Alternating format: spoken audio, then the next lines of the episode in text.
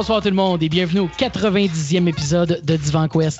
Divan Quest, à ne pas confondre avec Quest Direct, le service américain de tests sanguins de Quest Diagnostic. Ça se ressemble beaucoup. Quest Direct offre un test pour savoir si vous avez la COVID-19 avec des résultats en un ou deux jours. Tandis que Divan Quest vous offre gratuitement un test pour évaluer la qualité de vos goûts en podcast avec résultats immédiats. Bon, mais justement, votre test vient de rentrer et ça dit Ah, pas pire, pas pire, pas pire. Je suis Mathieu Bonin, toujours en compagnie de Danny Grevel. Hello! Et de Jean-François Laporte. Hey, hey!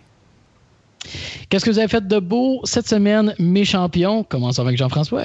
Hey, écoute, euh, pour, pour aller en lien un peu avec un sujet qu'on va parler un peu plus tard euh, sur le pod tantôt, là, qui, qui est de, les, les, les sites de, de, de gaming euh, à la Netflix. Là. Donc, je me suis réabonné euh, à Apple Arcade. Donc, je me suis euh, j'ai parti une couple de jeux. J'ai redécouvert les jeux qui étaient sortis là, récemment. J'avais joué un petit peu dans le passé à d'autres jeux qui étaient sur la plateforme. Donc, j'ai essayé euh, depuis deux semaines Grindstone, euh, qui, qui est clairement c'est mon, mon coup de cœur sur cette plateforme-là à date. Là, euh, ça s'en est rendu un problème, je pense, dans mon couple. On va falloir consulter. Donc, c'est ça, je me, je me joue plus avec le Grindstone. Qu'avec autre chose, ça te senti? Euh, Ben en ouais. fait, eh oui, eh oui, c'est un peu forcé. C'est un peu forcé. Donc, euh, si vous nous écoutez toujours, ça, ça définit vos goûts en termes de podcast. euh, vous allez Pas aujourd'hui. pire, pas pire. On a test. Ah, ah, non, excusez, c'est euh, agréablement déçu. Euh, c'est ça. Ben, pour, pour, euh, pour revenir aux choses sérieuses, quand même, parce qu'on n'y est pas avec Grindstone, c'est du sérieux.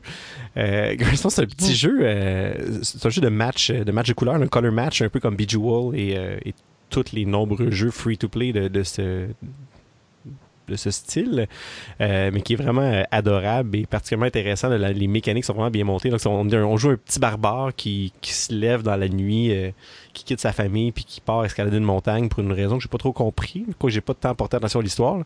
il faut, tracer son chemin finalement à travers des monstres de couleurs. Puis quand on, rejoint au moins 10 monstres de couleurs, là, on commence à dropper des grindstones, les fameuses pierres précieuses, qui nous permettent de switcher de couleurs dans nos matchs. Fait que c'est- la mécanique, c'est que ça. Fait que c'était un 3 monstres verts, je prends une gemme, 4 monstres jaunes, je prends une gemme, 3 monstres bleus, et ainsi de suite. Et puis, euh, il y, a- il y a des boss qui apparaissent dans, à travers ces, dans les tableaux qui, fait, qui, qui vont nécessiter d'avoir, de, mettons, matcher euh, 10 monstres, 12 monstres, 15 monstres avant d'être capable d'aller tuer celui-là. Fait que la mécanique est super Mhm. simple, mais plus tu te chaînes des combos, plus il y a comme des, des gemmes qui tombent, plus tu as de gemmes, plus tu, tu t'accumules de ressources qui te permettent de- d'acheter des attaques spéciales et ainsi de suite. Euh, c'est complètement addictif. Puis ce qui est génial de ce jeu-là, c'est que jamais j'ai perdu ou jamais je suis mort dans ce tableau parce que tu as des vies là, si tu les après chaque tour il y a des monstres qui deviennent comme enragés puis si tu t'arrêtes sur une case adjacente ils te, ils te frappent puis tu, perds une de tes trois vies Euh, jamais j'ai perdu parce que le tableau était trop difficile j'ai toujours perdu parce que j'étais trop avare puis je voulais aller chercher la gemme de plus ah, un tour de plus avant de sortir ah, je, je suis capable de rester encore en vie un petit peu fait que j'ai toujours Puis, été euh, responsable de mon propre échec. Je trouve ça génial d'un point de vue euh, game design, là, euh, où le jeu Mhm. est extrêmement bien balancé. C'est super cool. Puis je trouve ça intéressant en fait. Puis euh, ben, en fait, que, si je me trompe pas, c'est un jeu de Capi Games, ça. Je, je dis ça non seulement ben, parce que je sais lire dans tes notes, Ouais. et, euh, mais parce que je suis familier aussi avec le développeur que, que j'aime Ben, en beaucoup. fait, le développeur qui a fait euh, Might and Magic Clash of Heroes, Yes. entre autres, qui est un gros, gros hit. Là. On- Ça nous a d'ailleurs inspiré à tenter de programmer des jeux vidéo, Matt, il y a euh, Mhm. jadis. Euh, donc, c'est un jeu un peu dans le même principe, là, où que, au lieu d'être des monstres, c'est que tu assembles des, des héros de couleur pour faire des attaques puis attaquer le, le côté adverse. Là. Euh, qui, c'est, les mêmes développeurs que Clash of Heroes, les mêmes développeurs que Super Time Force, il y en a qui ont joué récemment à ce jeu-là, euh, qui est sorti il y a quelques années. Et puis, euh, ils, ont, ils participé, c'est pas seulement eux, là, mais en teamwork, qui ont participé à Super Brothers, Sword and Sorcery aussi. Quand même des gros noms derrière, euh, derrière Capybara Games. Puis clairement, Grindstone, c'est un jeu qui, qui témoigne là, que leur expérience en termes de gaming. Donc, euh, mon coup de cœur de la semaine, définitivement. Sinon, un autre jeu qui, m'a vraiment marqué, j'ai vraiment rigolé à jouer, j'ai trouvé ça très, très, très drôle, c'est What the Golf, encore sur Apple Arcade, euh, qui est un jeu de golf pour le monde qui déteste le golf. Euh, c'est, un jeu un peu à la, euh, comme tous les petits jeux de golf mobile, là, où tu euh, euh, à la Angry Bird, là, où tu, tu crains que là, ton attaque, puis quand tu relâches, la, la petite balle va s'en aller vers le trou. Euh, premier, a aucun menu, rien, là, tu pars le jeu, tu es directement dans le jeu, donc il n'y a pas de menu, il n'y a pas d'option, il n'y a rien, pas de. Tu cliques, t'es dedans, puis t'es attaqué qu'un genre de petit trou, que tu swings ta balle, puis elle tombe dans le trou. Premier tableau est super simple, c'est un level basic, niveau 1 de golf, faut t'apprendre la mécanique. Deuxième niveau, quand tu swings, au lieu que ce soit la balle qui revole, c'est le golfeur qui revole, puis il faut que tu fasses un trou avec le golfeur. Et à partir de ce point-là, le Tu fasses jeu... le trou avec le golfeur? Ouais, faut que tu le piges le trou. Ok, Ouais, c'est bon. C'est Ah, ça, on a comme réinventé la ligne de base. Euh, donc, euh, à partir de ce niveau-là, le jeu sombre dans une folie incroyable où ce que tu rejoues le level 1 de Mario Bros en version golf. Euh, les mécaniques s'ajoutent où ce que la balle colle ses murs. Euh, Il y a des tableaux où ce que, au lieu de lancer la balle, tu lances des paniers d'épicerie. Euh, c'est complètement pété, mais ça explore à travers les mécaniques de, de, de golf finalement plein d'autres styles de jeux. Ça nous ramène dans un. Il y a un tableau à la Flappy Bird, il y a un tableau à Angry Bird, littéralement, où il faut briser des taux puis tuer des cochons. Euh, le- donc, le, jeu spin sa, sa, sa- prémisse de base que c'est du golf, mais c'est pas du golf, en nous passant à travers plein de concepts. C'est vraiment intéressant pour ce que c'est. Euh, puis c'est particulier comme le jeu fait juste démarrer, il n'y a pas de menu, il n'y a rien. Donc tu commences et tu, tu vis l'expérience d'haïr le golf. Euh, c'est particulièrement le fun. Vous savez, là, n'importe Nice. quel device Apple compatible, puis ça vous tente de checker Apple Arcade. Grindstone, c'est clairement un must, puis What the Golf. J'ai pas joué pendant des, des heures et des heures, mais c'était super intéressant pour, euh, pour la découverte. Sinon, euh, L'autre petit truc intéressant cette semaine, euh, j'ai un, un- un ami à moi en fait qui, qui est journaliste qui nous a approché parce qu'il fait il fait un article sur euh, il faisait un article sur les jeux vidéo, sur les plateformes de jeux en ligne et ainsi de suite cette semaine. Euh, dans, dans la presse, vous vous pourrez aller lire ça. Et parallèlement à son article, là, pour un peu faire, faire de la recherche, euh, on, a joué une partie de Seven Wonders, donc le jeu de société Seven Wonders, sur un site web qui Ah. s'appelle Board Game Arena, euh, qui est un site français, un petit site français qui permet, là, ça, ça- ça- c'est littéralement une table virtuelle. Il y a plein d'autres sites qui font la même chose. Euh, mais c'était quand même assez agréable comme, comme expérience. Puis ce qui, est, ce qui est particulier avec Game Arena, c'est que les jeux sont licencés. là. donc tu, tu choisis ton jeu, tu connectes tes gens dans, dans le voice chat euh, extrêmement pourri et merdique comme tous les voice chats de ces services-là en ligne. là. Euh, donc, on recommande d'utiliser Discord ou Skype ou autre chose. Euh, on a passé plus de temps à se battre avec le chat qu'à jouer à des jeux, euh, littéralement. Mais c'est vraiment génial de juste, tu cliques le jeu, tu fais play, puis là, les cartes sont déjà dans tes mains, la table est déjà mise, puis tu peux jouer.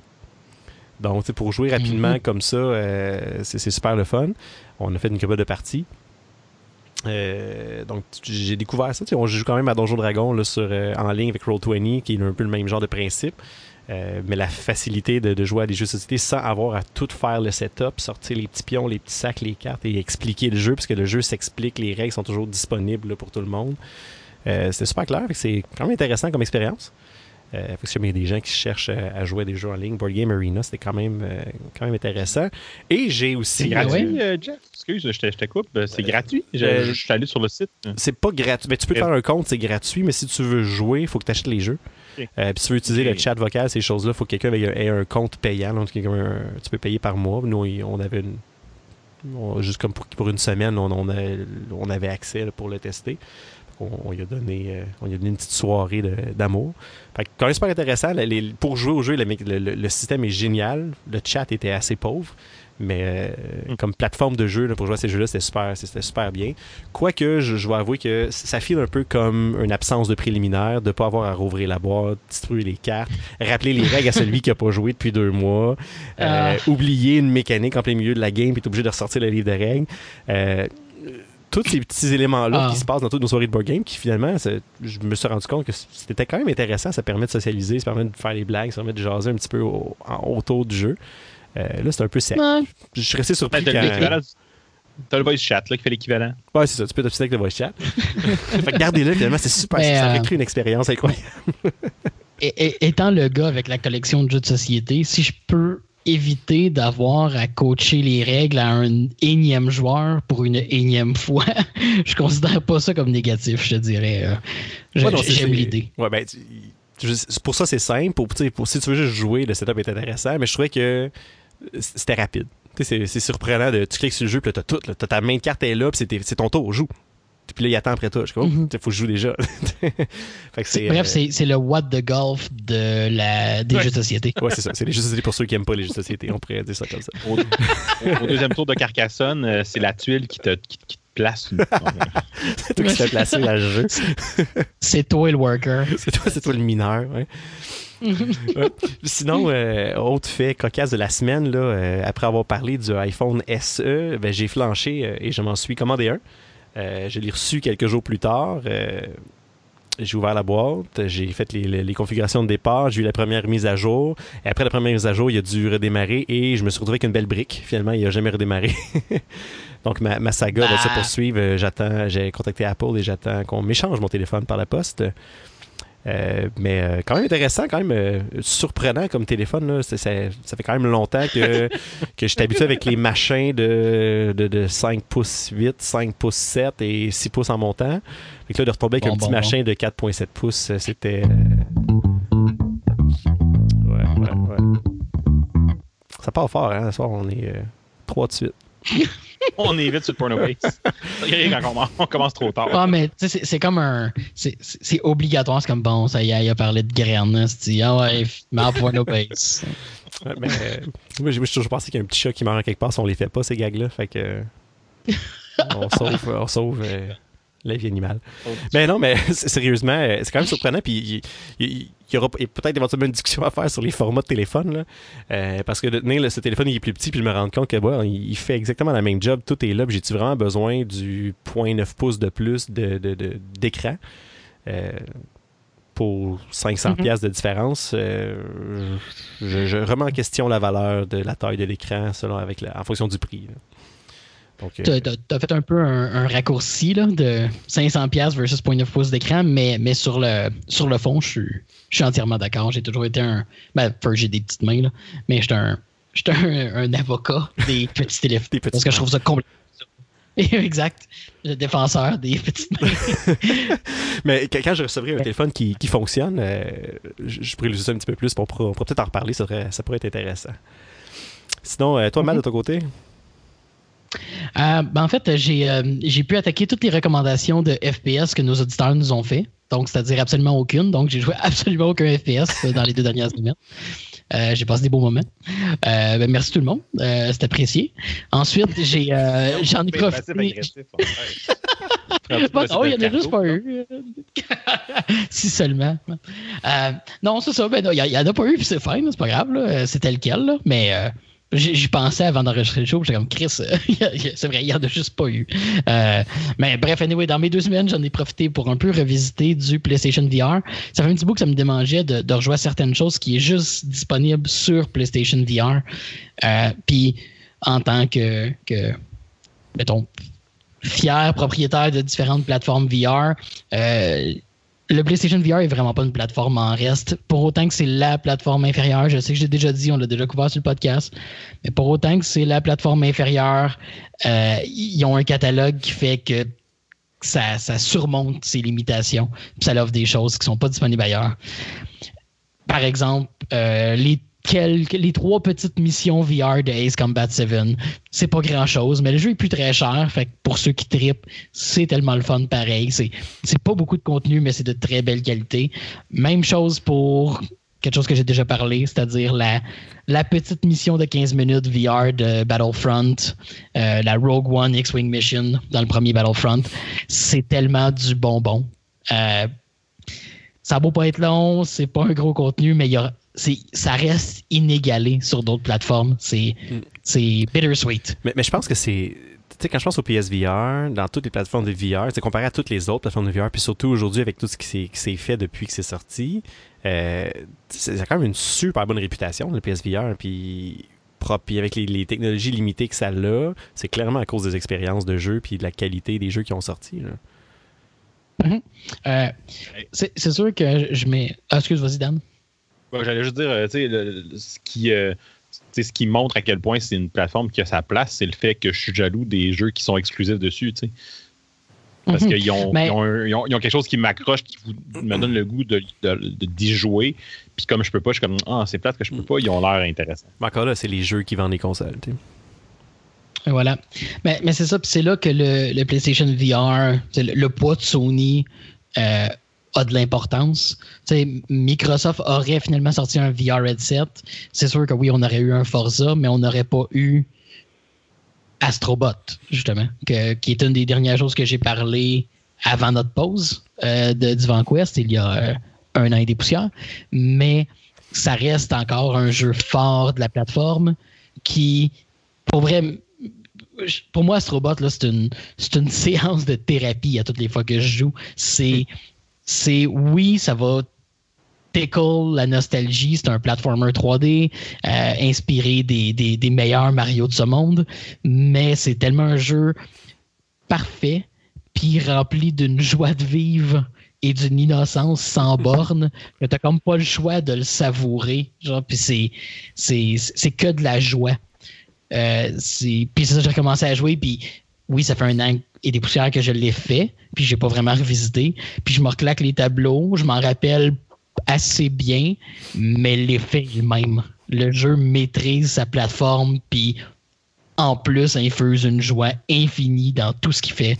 Euh, je, peux pas me tanner de ce jeu-là. Ce qui est intéressant, c'est que tu en parles comme si c'était dans une secte où tu parlais d'un culte, puis. Euh... Excuse-moi ça. Hein? Ah, pour vrai, c'est. Je sais pas, c'est vraiment niaiseux. Puis, tu sais, j'essaye de. Je me disais, tu sais, je, l'ai déjà reviewé le jeu. Parce que j'ai été. Il a fallu que j'aille vérifier dans les archives du pod, voir si je l'avais reviewé. Parce que je, je l'aurais fait. Puis, il n'y a aucune façon d'en parler puis d'essayer de communiquer ce que c'est sans que ce soit quétaine. Puis je pense que c'est tout ce que je peux en dire. Genre, c'est un excellent platformer, mais toutes ses meilleures qualités sont enfantines. Puis deal with it. Genre, c'est juste vraiment, vraiment bon. Mais je pense que tu as bien réussi. Tu ne sonnes pas du tout quétaine, tu sonnes plutôt fanatique. Fait que euh, mission accomplie. Ben, je peux vivre avec ça. euh, puis ensuite, euh, outre le VR, les seules choses que j'ai vraiment joué dans les deux dernières semaines, euh, en explorant le catalogue que j'ai sur ma, mon arcade cocktail à la maison, euh, je suis tombé sur Time Pilot 84. Euh, même si j'ai écrit 88 dans mes notes, c'est 84, qui est un. Euh, en fait, je trouve ça super intéressant parce que dans le fond, c'est un, un top-down space shooter, mais euh, c'est le fun de voir comment le, code a évolué de ces jeux-là avec les années. Rendu en 84, on a derrière nous les astéroïdes, on a derrière nous les euh, 1940 5, en tout cas. Euh, ces ces là classiques, où ce qui sont verticaux, que ça scrolle de haut en bas. On a le astéroïde, où on a justement une liberté de mouvement, mais que l'écran bouge pas. là, on a comme des développeurs, dans ce cas-ci chez Konami, qui, qui tentent de réinterpréter la formule, puis d'en faire un jeu qui, oui, est top-down, mais qu'on a la pleine liberté de mouvement avec un système de contrôle qui est pas tant astéroïde, mais clairement qui a appris des leçons de celui-là. Euh, qui était dans Astéroïde, qui était un jeu ce qu'on contrôle. il n'y a pas de, a pas d'inertie. Ou en fait, euh, bref, il n'y a, pas de ralentissement en inertie, comme dans l'espace. Quand tu t'arrêtes, tu passes au droit, là. Exact. Puis, euh, tandis que là, on a un jeu où on avance tout le temps, comme les shmups plus traditionnels, sauf qu'on peut bouger dans toutes les directions. Euh, fait qu'on on tente justement d'explorer avec la formule, puis on construit avec ça, puis ça fait un jeu qui est super intéressant, qui est super engageant, puis qui est personnellement qui est vraiment inspirant parce que j'essaie de trouver justement des, formules pour faire des prototypes de jeux qui utilisent ces mécaniques-là classiques d'arcade pour être joués sur une machine d'arcade classique. Puis c'est super intéressant de voir justement qu'est-ce qui a été fait avec ça à une époque où on pensait moins à comment les développeurs expérimentent avec les codes? dans les arcades, on pense pas tant à l'expérimentation, on pense beaucoup au jeu qui a accroché les gens. Mais il y avait vraiment quand même un désir des développeurs de, de tester la formule, d'aller dans des directions où la technologie nous permettait d'aller euh, en dedans de quelques années. Puis euh, c'est un super bel exemple. J'ai beaucoup de plaisir. C'est rare que je vais passer plus qu'une journée sans, sans aller faire une coupe de game. Hein. Puis, tu, tu peux dans n'importe quelle direction, dans le sens où tu peux monter puis descendre puis reculer ou tu peux vraiment euh, changer ton facing puis regarder vers le bas, regarder vers le haut, fait que tourner à 360 degrés. Ça reste, ça reste top-down. Tu peux aller dans le fond partout. Enfin, c'est vu top-down, tu peux aller dans toutes les directions en X, Y. Là. Il n'y a, pas de, y a pas de Z non plus. Là. Mais, non, mais sans euh, dire Z, je veux dire, ton, mettons, là, tu t'en tu, vas vers le haut.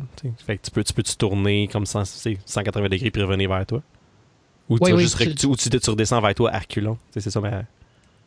Non, non, non, tu tournes librement. C'est vraiment à mi-chemin entre astéroïde puis un shmup. Là. Tu, oui, tu es vu de haut, euh, ou non, tu pas en, en, espèce de simulation d'inertie comme on a avec Astéroïde, mais tu peux aller dans toutes les directions parce qu'il n'y a pas un objectif final. Le but, c'est juste que euh, tu as des ennemis qui arrivent, tu as des cibles au sol que tu peux tirer aussi avec des missiles, puis après un certain nombre de temps ou de cibles détruites, je suis pas certain, il y a un boss qui arrive, mais il vient te chercher où t'es.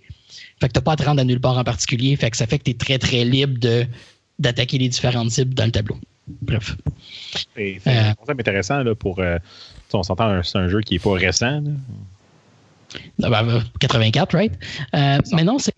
puis, non, puis ah, puis tu sais, son, son, prédécesseur, Time Pilot, est plus connu, mais juste le fait que Time Pilot 84, lui, ajoute le, euh, le missile. Fait que le missile marche comme un lock-on dans un simulateur militaire typique. Donc, si directement avant de toi, il y a un ennemi, là, tu vas pouvoir avoir ton missile lock-on, puis ton deuxième bouton va envoyer un missile à tête chercheuse dans cette direction. Puis, il y a certains types, en fait, la majorité des types d'ennemis peuvent juste être détruits comme ça, à part les avions normaux. Puis ça fait que ça rajoute beaucoup de complexité à comment tu dois jouer. Puis c'est c'est juste un petit détail qui change toute ta dynamique de jeu. Ça fait penser à Firefight. C'était, oh sur, c'était sur, PC, là. Hmm, j'ai viens de googler, c'est en 96 qui est un petit peu ça, là. Fait que tu peux aller dans la direction que tu veux, top-down. Mais les, eux, ils avaient amené une genre de notion de, profondeur puis de 3D, là. Ouais. Je sais pas si tu te rappelles. De... tu as compris sur le pod, right? Je pense que j'en ai déjà parlé une fois. Ouais. Ça t'a marqué? Moi, ce jeu-là, j'ai joué. Euh, un nombre euh, incontable d'heures. C'est terrible. Eh, ça a marqué, ça a marqué ma jeunesse. bref, c'est ça pour moi. Euh, Dan, de ton côté? Oui, hey, je commence avec quelque chose qui faisait un petit bout de temps qu'on avait fait, puis euh, je donne une petite punition. À Matt. Ah. Ça, j'ai fait? Greg de Bonnie. Pas, pas en tout de lien avec Greg Daniels qu'on parlait la semaine passée. C'est vrai, c'est vrai. Puis j'ai failli t'en donner une parce que tu avais fait une faute dans tes notes, mais tu l'as corrigé pendant qu'on a commencé le show. je m'en souviens, attends, c'est pas le bon nom. Fait que magnifique. Euh, en passant à Greg de Bonnie, euh, c'est une recommandation que je vous fais. si vous connaissez pas, c'est juste une saison, ça a été annulé après. Je voulais éventuellement, en fait, je voulais plutôt pas éventuellement, mais à une certaine époque, je pensais en faire un segment dans le show. Euh, ça reviendra peut-être un jour. voilà, fait que recommandation pour un show qui a été annulé trop vite, à mon avis, puis qui est quand même très drôle. Euh, mhm. Sinon, euh, cette semaine, euh, j'ai eu un petit retour à mes, mes vieilles amours. J'ai joué un peu à Chrono. Chrono Trigger pour, pour les fans. j'ai dépoussiéré ma version DS là, qui, pense, on pourrait. En tout cas, la majorité des gens à qui j'ai entendu parler de ça, on, dit un peu la même chose, que c'était vraiment la version définitive de ce jeu-là, qui reprend vraiment les mécaniques de la version SNES, mais, mais un peu plus de, chair autour de l'os. Fait que j'ai décidé que je voulais me faire les, toutes les fins parce que c'est un jeu qui a des fins multiples. Fait que je suis en train de faire ça.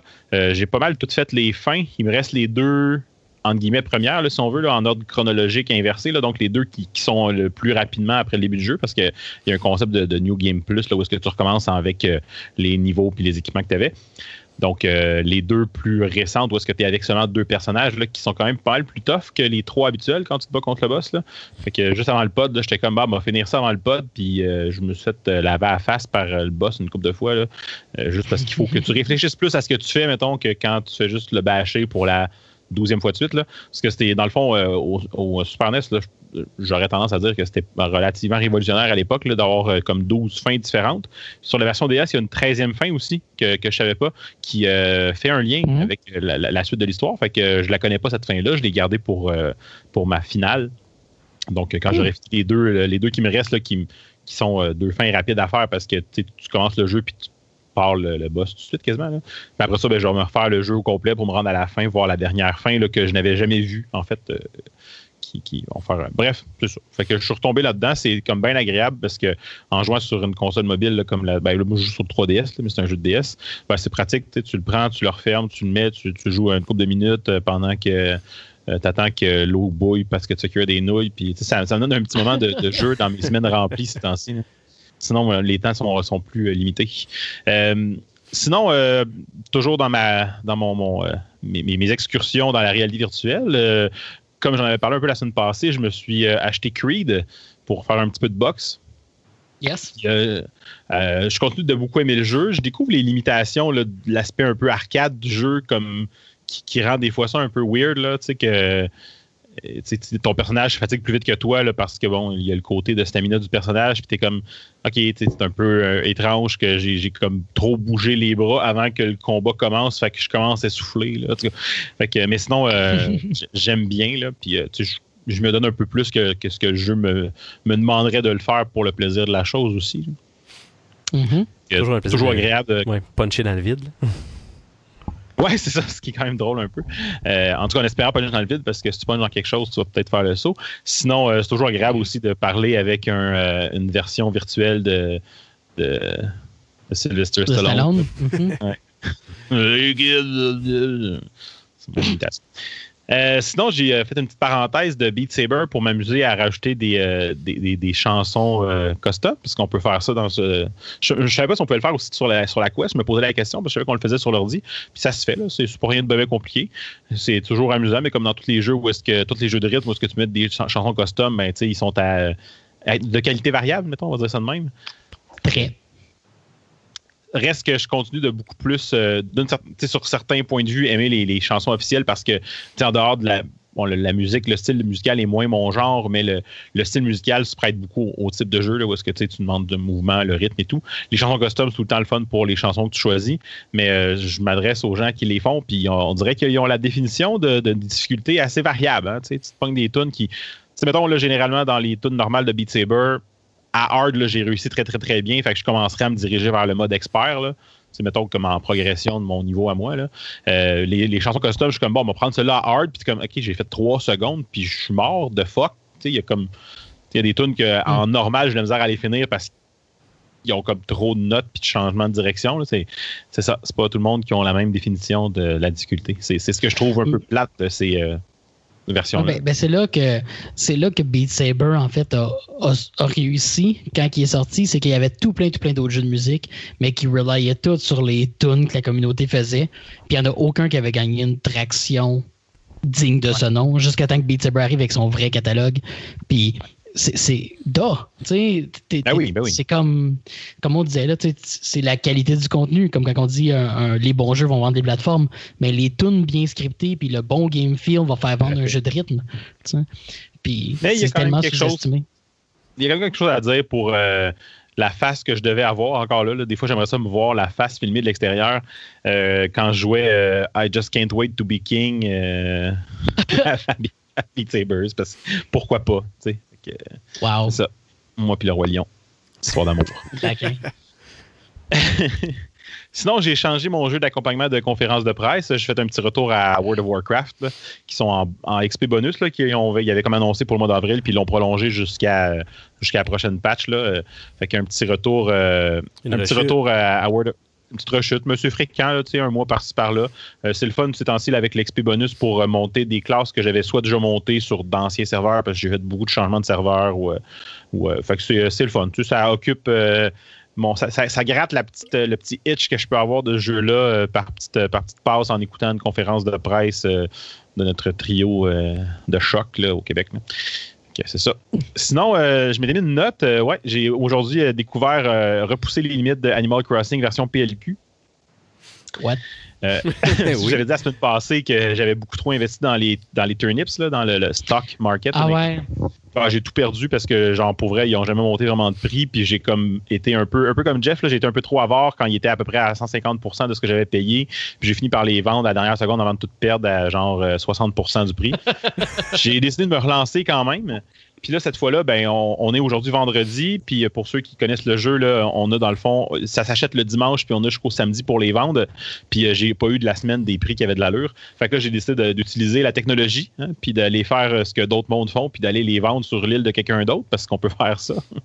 fait que tu t'en vas un peu sur Internet, il y a des communautés qui existent, tu as quelqu'un qui dit Hey, les turnips se vendent 560 gold, ben, 560 bells sur mon île que tu as payé 100, mettons. Là. Fait que tu te fais un. Asti. Dan s'en va se réfugier des paradis fiscaux. c'est exactement ça. c'est ça que je dis à ma blonde. Je dis, euh, je suis allé vendre mes turnips sur une île de quelqu'un de random à 560. Elle dit, ben là, j'avais comme genre, j'avais acheté pour 100 000, j'ai fait 560 000. Tu sais. j'ai dit, ben là, j'ai payé pour, parce que étant le joueur principal, c'est elle qui peut partir les projets euh, d'infrastructure. Fait que je, je, je, je, chiale pas, là. Je, suis allé payer ton pont, j'ai payé ma maison, puis. Euh, avec Alix, je suis rendu le PLQ, je me suis réfugié dans les paris fiscaux, puis j'ai payé les infrastructures. J'ai payé des infrastructures. Arrête de chialer, je paye beaucoup de taxes quand même. c'est ça. fait que Animal Crossing, paradis fiscaux. Ça, c'est, euh, c'est ma nouvelle façon de jouer. Dan. On est déçus. On est déçus. À, quand la. Comment? À quand quoi? À quand l'austérité Moi, je dis Dans Animal Crossing. Dans Animal Crossing ah, je sais pas. Moi, je dis les paris fiscaux quand, quand mon argent, j'ai fait en vendant des navets. Fait que c'est quand même, une joke à faire. Là. Ben, sinon, je me suis euh, dans, le, temps libre que je me suis trouvé, je me suis mis à jour dans Clone Wars. Je n'avais pas encore écouté la saison 7. Euh, je me suis mis en parenthèse jusqu'à maintenant parce que là, au moment où on enregistre, euh, l'avant-dernier épisode de la saison 7 est sorti aujourd'hui, je ne l'ai pas écouté. Puis au moment où vous écoutez le podcast, le dernier épisode est sorti. Fait que je me probablement pour que je vais me faire un petit un petit duo pour finir cette saison là de cette série là, bientôt mais Colin que la dernière saison qu'ils ont fait sur Disney Plus est solide. Là. Solide, solide. C'est une euh, forte recommandation que je vous fais.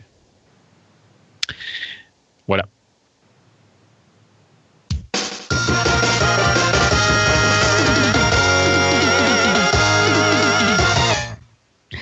Allez, nouvelles.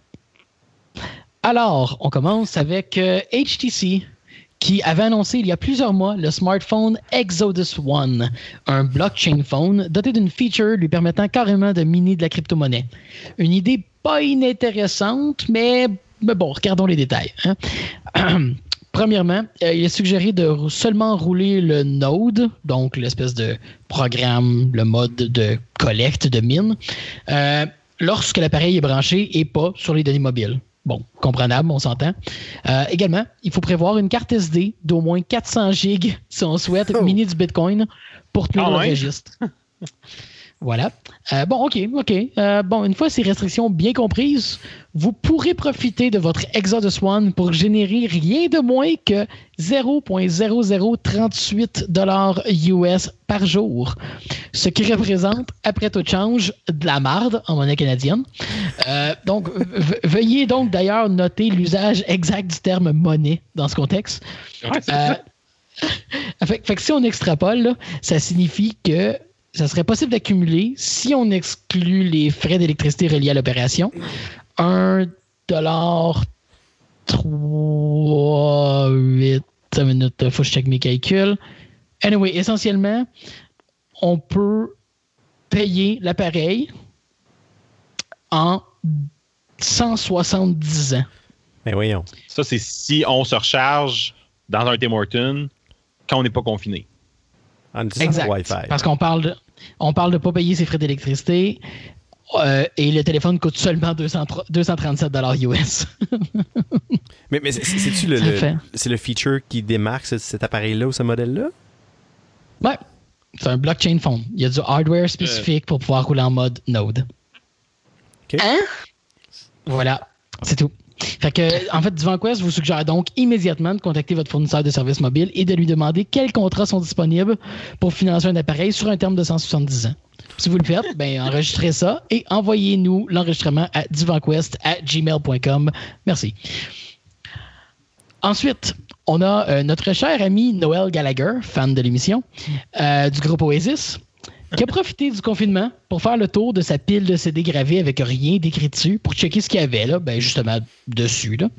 Euh, fait que, ben, à, part, euh, à quelque part en fait dans cette pile se trouvait un disque contenant non pas un essai de à Hall 15 jours, mais bien une chanson inédite du groupe qui avait été enregistrée pendant un soundcheck à Hong Kong il y a environ 15 ans, selon le sus mentionné Gallagher. La piste nommée Don't Stop, donc qui ont déjà joué en tournée puis que les gens ont sur différents bootlegs déjà, anyway, ben, elle, n'a juste jamais été enregistrée en studio. Fait qu'elle existe juste en démo. Puis euh, Noel Gallagher croyait qu'elle avait été perdue au temps. Fait qu'il a donc décidé de la publier officiellement jeudi dernier, à minuit, pour le plaisir de tous. En tout cas, de, ceux qui aiment du Oasis. Fait personnellement, ben, je trouve ça très, très difficile d'en vouloir à M. Gallagher d'avoir négligé cette œuvre, aussi, cette œuvre aussi longtemps.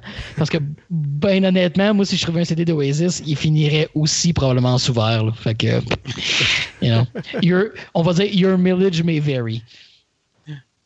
Ensuite, euh, le journal The Guardian rapporte que la ville de Lund, en Suède, a dû prendre des grands moyens pour faire valoir ses règles de distanciation sociale. La ville universitaire de 125 000 habitants craignait de devenir l'épicentre d'infection de la COVID-19 en Suède. Well, particulièrement avec des événements qui arrivaient cette fin de semaine. Euh, je m'explique. La Suède ayant adopté une approche préventive assez légère, les rassemblements ne sont pas légalement interdits, mais voyez-vous, le dernier jour du mois d'avril est une célébration dans plusieurs endroits en Europe, la nuit de Walpurgis. Dans cette ville, chaque année, environ 30 000 personnes se rassemblent au parc central pour célébrer. Alors, afin de dissuader les gens de le faire cette année, le conseil municipal a décidé, la veille même, d'enrichir le gazon d'une tonne de fumier de poule. Ils se sont dit que l'odeur devrait suffire à enlever le goût aux gens de chiller Ça, le coq prend un autre sens soudainement. ouais, c'est, le sens premier ici. Là. Ouais, ouais, exact. Fait qu'ils se disent que l'odeur devrait suffire pour enlever le goût au monde de chiller et de prendre de la bière. Fait que la prochaine, la fait que la prochaine fois que vous vous ferez réprimander par un officiel municipal, dites-vous qu'il existe des façons beaucoup plus claires et directes de se faire donner de la merde. Oh. ben oui. Ben oui. On typait vos serveuses. OK. Fait que, et finalement, c'est le retour officiel euh, du champion de la semaine.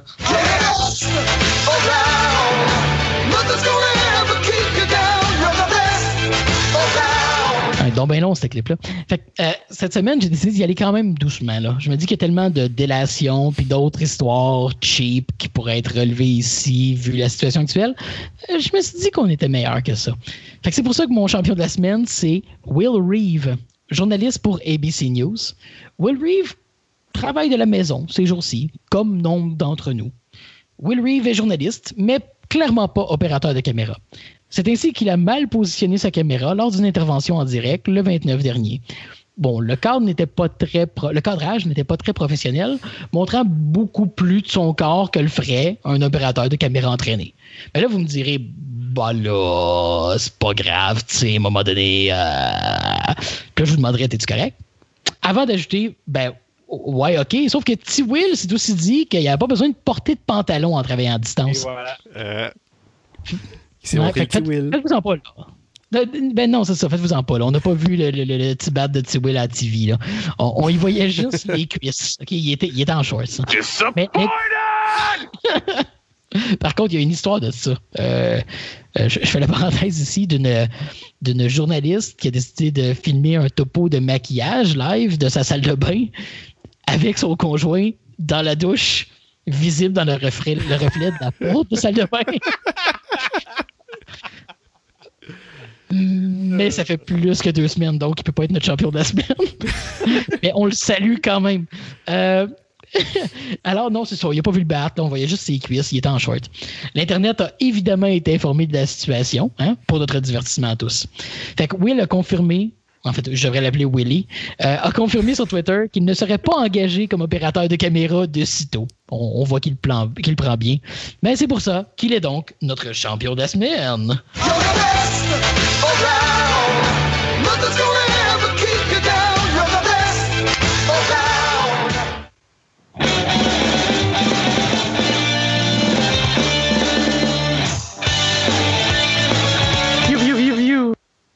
Je m'étais ennuyé du champion de la semaine. Mais euh, c'est ancien, il y en a beaucoup des champions de la semaine. Je te dirais que c'est quasiment dur de choisir. Euh, c'était. C'est parce que c'est une question de ton. J'ai commencé à en écrire un à propos d'une euh, de la maire d'une petite municipalité du Texas, la mairesse, qui a trouvé qui a trouvé juste de se faire faire les ongles pendant le confinement dans un salon. Euh, mais, mais c'est impossible d'écrire ça sans devenir juste méchant. Et euh, donc, j'ai décidé de trouver de quoi de plus sympathique parce qu'il y a assez de marde qui se dit. On ah, peut garder le ton un peu plus positif. Mais, mais T-Will était, était, parfaitement sympathique. Ah oui, tout à fait. Ah oui, c'est ça. Oh, c'est un beau champion. On, on va aller sur Twitter. Donc, cette semaine, je vous, euh, ben, c'était un peu une demande spéciale de, de Matt de, notre épisode de retour d'il y a quelques semaines euh, où j'avais parlé un peu de Slay de Spire. Il m'a dit là, t'es mieux d'en parler, sinon je te flush du podcast. Donc, euh, Slay de Spire, je vous, je parle de ce jeu qui a occupé beaucoup quand même de mon temps depuis que je l'ai, je l'ai, je, me le suis procuré sur la Switch. Donc, c'est un jeu je vais avoir des anglicismes parce qu'il y a des mots qui sont difficiles à traduire. C'est un jeu de deck building procédural. Donc un... De construction de patio. Oui, c'est ça, construction de patio. Euh, développé par euh, Megacrit, euh, publié par Humble Bundle. Je pense que c'est leur premier jeu qu'ils ont eux-mêmes publié. Ça, ça se traduit par paquet humble. C'est ça, paquet humble, merci. C'est correct, la traduction instantanée. traduction 101, c'est important. Ouais, ben tu sais. En français, s'il vous plaît. C'est ça, Pierre Carl. Bon. Donc, euh, sorti en 2017 en Early Access sur, euh, sur ordi, sur PC. Ensuite, 2019 sur PS4, Switch, Xbox One. Devait sortir fin 2019, euh, mais a été repoussé en 2020 sur les plateformes mobiles. Ça va être un jeu parfait à jouer sur les plateformes mobiles, puis un jeu que je risque de me reprocurer une deuxième fois quand il va être rendu. Donc, pour ceux qui sont pas trop familiers avec ces types de jeux-là, deck building, puis non, c'est pas de construction de patio, c'est plutôt un, jeu où oh. on commence avec un, un paquet de cartes, un deck de cartes limité euh, qui va comme dans le fond définir nos actions, puis qu'on va construire au fur et à mesure que le jeu va avancer. Le côté procédural, on en a parlé euh, vraiment beaucoup beaucoup de fois sur le podcast. Là. Donc c'est le côté où est-ce qu'on a une progression, puis mettons des guillemets là, euh, random, donc une progression qui change d'une partie à l'autre. Donc le, jeu change et pas toujours le même, c'est pas tout le temps le même donjon puis les mêmes patterns qui se répètent. Donc, il amène une grande rejouabilité. Puis souvent, dans ces jeux-là, on va retrouver aussi des mécaniques de mort permanente des personnages. Puis quand même fréquemment aussi avec des éléments de progression malgré ça. Donc, même si le personnage meurt, la prochaine partie euh, aura des éléments nouveaux qui auront été débloqués. c'est un peu le point de départ de ce jeu-là.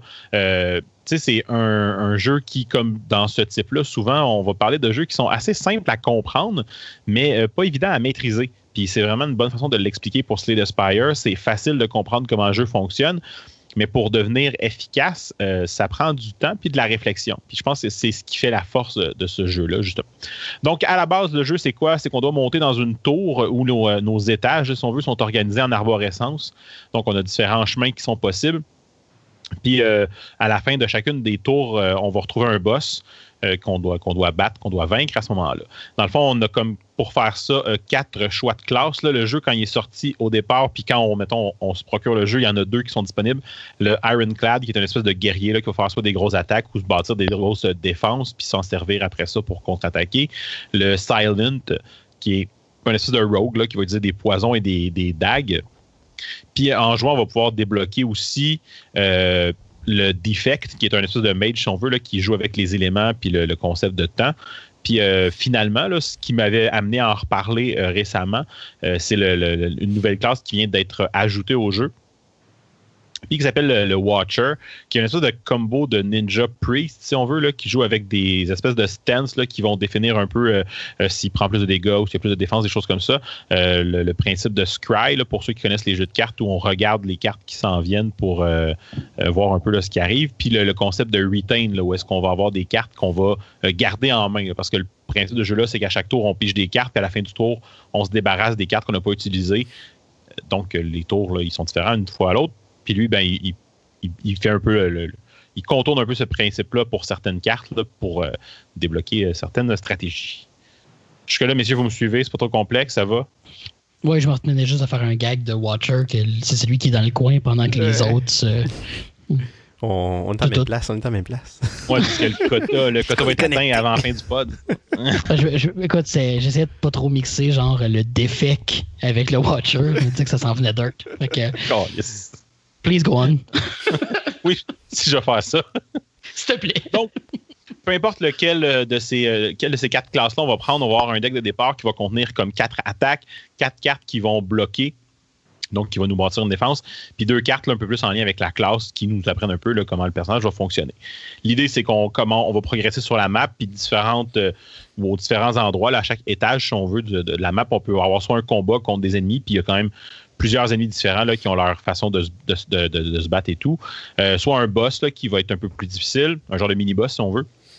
Euh, il y a des marchands où on peut dépenser de notre argent, acheter euh, différents trucs. Là. Je reviendrai à ce qu'on peut acheter.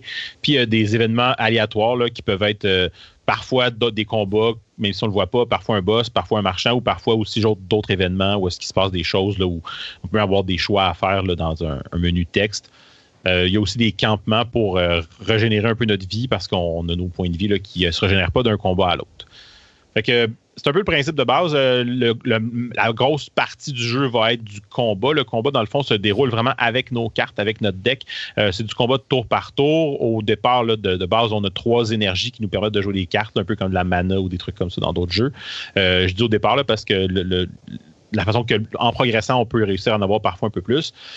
Par contre, l'élément qui est différent de peu près tous les jeux de cartes qu'on voit, c'est qu'on a un aspect où est-ce qu'on voit l'intention de l'ennemi on sait ce que l'ennemi va faire dans mhm. son tour. Parce que dans le fond, nous, on joue nos cartes, puis après ça, l'ennemi fait son tour, mais on sait ce qu'il ce va faire. Fait qu'est-ce qu'il va attaquer? Est-ce qu'il va se défendre? Est-ce qu'il va utiliser un buff? Là, on ne sait pas nécessairement c'est quoi l'autre élément qu'il peut faire, mais Bon, au fur et à mesure qu'on progresse, puis qu'on reconnaît les ennemis qui se répètent, ben, on peut avoir une idée de ce qui va s'en venir. Puis cette élément-là amène vraiment un côté stratégique bien intéressant parce que c'est pas juste je vais jouer mon tour tout seul de mon coin parce que je sais pas de toute façon ce que l'autre va faire. Ça va vraiment comme avoir un impact sur comment tu vas jouer ton tour. si l'ennemi va t'attaquer beaucoup, ben, es mieux de jouer des cartes de défense que de l'attaquer euh, puis après ça, de faire toi ramasser parce que lui, quand il meurt, il meurt, mais toi, quand ton combat finit, tes points de vie ne reviennent pas. Donc, euh, c'est quelque chose qui est arrivé pendant le développement de ce que je disais. au départ, c'était pas là. Euh, ils ont amené un élément où est-ce qu'on pouvait regarder certains ennemis, puis après ça, ils ont vraiment amené le côté d'intention de façon plus large. Puis je trouve ça, je mm-hmm. trouve que c'est peut-être un des éléments qui est, vraiment cool, qui amène ben, quelque chose de différent, là, ce qu'on peut pas voir dans un deck building sur table. on ne voit pas l'intention de la personne contre qui on joue, mettons. Mais mm-hmm. là, ça amène un, aspect intéressant. Ben justement, c'est euh, effectivement là, c'est arrivé pendant le développement. Puis si je me trompe pas, c'est même arrivé euh, après le launch initial en early access, si je ne me trompe pas. Ou, ou, sinon, essentiellement avec des testeurs privés peut-être, mais, mais le jeu était déjà dans les mains de certains joueurs quand ils ont pris cette décision. C'est ce que j'avais lu aussi. Là, ça, venait aussi du, ça venait du feedback qu'ils avaient reçu. Là. Ouais. Fait que c'est vraiment un des parce que c'est oui, c'est ça, c'est, vraiment un trait distinctif. Puis euh, ça, reviendra sûrement dans un, segment futur, mais si c'est quelque chose qui vous intéresse, il y avait euh, il y a sur euh, le YouTube de Vox ou, hmm, ou non de Ars Technica. De Ars Technica, il y a les, une série qui s'appelle War Stories. Puis ils ont une entrevue avec le créateur du jeu qui en parle plus en détail. OK, cool. Je prendrais prendre le temps parce que c'est un jeu qui ben, en fait, c'est ça. C'est un jeu que je connaissais pas, moi, puis euh, je fais la parenthèse. Euh, je pense que quelqu'un me l'a suggéré. Ça, pourrait être très bien Martin, euh, qui, me suggère souvent des jeux indie, beaucoup sur Switch. c'est ça que j'allais dire, le chanteur de Martin qui, qui va être content qu'on parle de son jeu. Ouais. c'est probablement lui qui me l'avait suggéré, puis je suis comme, OK, je vais l'essayer. Puis, j'aime ça, les cartes. Martin, Martin, tout comme Noël Gallagher, fan de l'émission, c'est ça? oui, c'est ça. Mhm. Martin, tu regarderas tes piles de CD d'un coup que t'es une toune euh, euh, pas, jamais sortie.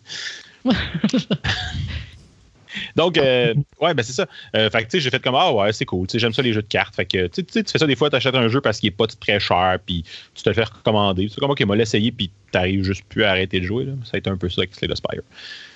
Euh, donc, c'est ça. Euh, sinon, qu'est-ce qui se passe? Ben, quand tu fais une victoire, euh, tu gagnes des, de l'or, tu gagnes des, cartes. c'est un premier piège qu'on tombe dedans fréquemment en, jouant à ce jeu-là. C'est pas parce qu'on t'offre des cartes, tu as un choix de trois cartes généralement. c'est pas tout le temps une bonne idée d'en prendre une. Euh, c'est là qu'on l'apprend mm. plus tard. Au début, tu joues, tu choisis une carte. C'est comme c'est cool, c'est bon, des bonnes cartes. Euh, mais rajouter tout le temps trop de cartes dans ton deck ben, peut avoir un, effet négatif, ça, ce que tu apprends en, jouant. Puis en tout cas, tous les joueurs de deck building le savent, mais quand tu n'en as pas joué beaucoup, tu tu dans le piège de te faire le plus gros deck possible. Euh, je me rappelle mes premiers decks de Magic au secondaire qui avaient comme 150 cartes dedans parce que toutes les bonnes cartes étaient là. Puis là, tu pognes jamais les bonnes cartes parce que c'est ça, comme 150 cartes. Dans ces jeux-là, en fait, tu, veux avoir le moins de cartes possible, mais juste avoir le combo le plus efficace puis que tu le jouer le plus souvent que tu peux. C'est un peu le principe parce que quand tu finis tes cartes dans un deck building game, en tout cas pas tous, mais celui-là en particulier, quand tu finis de passer ton, ton deck, quand tu n'as plus de cartes à piger, ben, ta carte, ta pile de, cartes utilisées, ton discard pile, on leur brasse puis tu recommences. Fait que c'est un deck tout petit avec juste tes bonnes cartes, ben, tu vas les repasser fréquemment. Fait que c'est une des, une des stratégies que tu peux prendre dans ce jeu-là. Il y a moyen d'enlever les cartes, là, euh, entre autres en payant le marchand pour qu'il te les enlève avec un coût qui, mm. euh, qui, augmente à chaque fois. Fait que soyez fiers de votre petit deck. C'est ça. il y, a un jeu, euh, parce qu'on est sur le sujet de, la mécanique de, des deck building. S'il y a des, mm. gens qui nous écoutent et qui sont intéressés ou qui connaissent pas les deck building games ou qui, aimeraient devenir meilleurs dans les deck building games, il y a, euh, là on parle d'un jeu physique, non pas d'un jeu vidéo, mais Star Realm ou la version qui, est la mhm. version de l'espace, puis euh, Hero Realms, en fait, qui est la version euh, fantastique.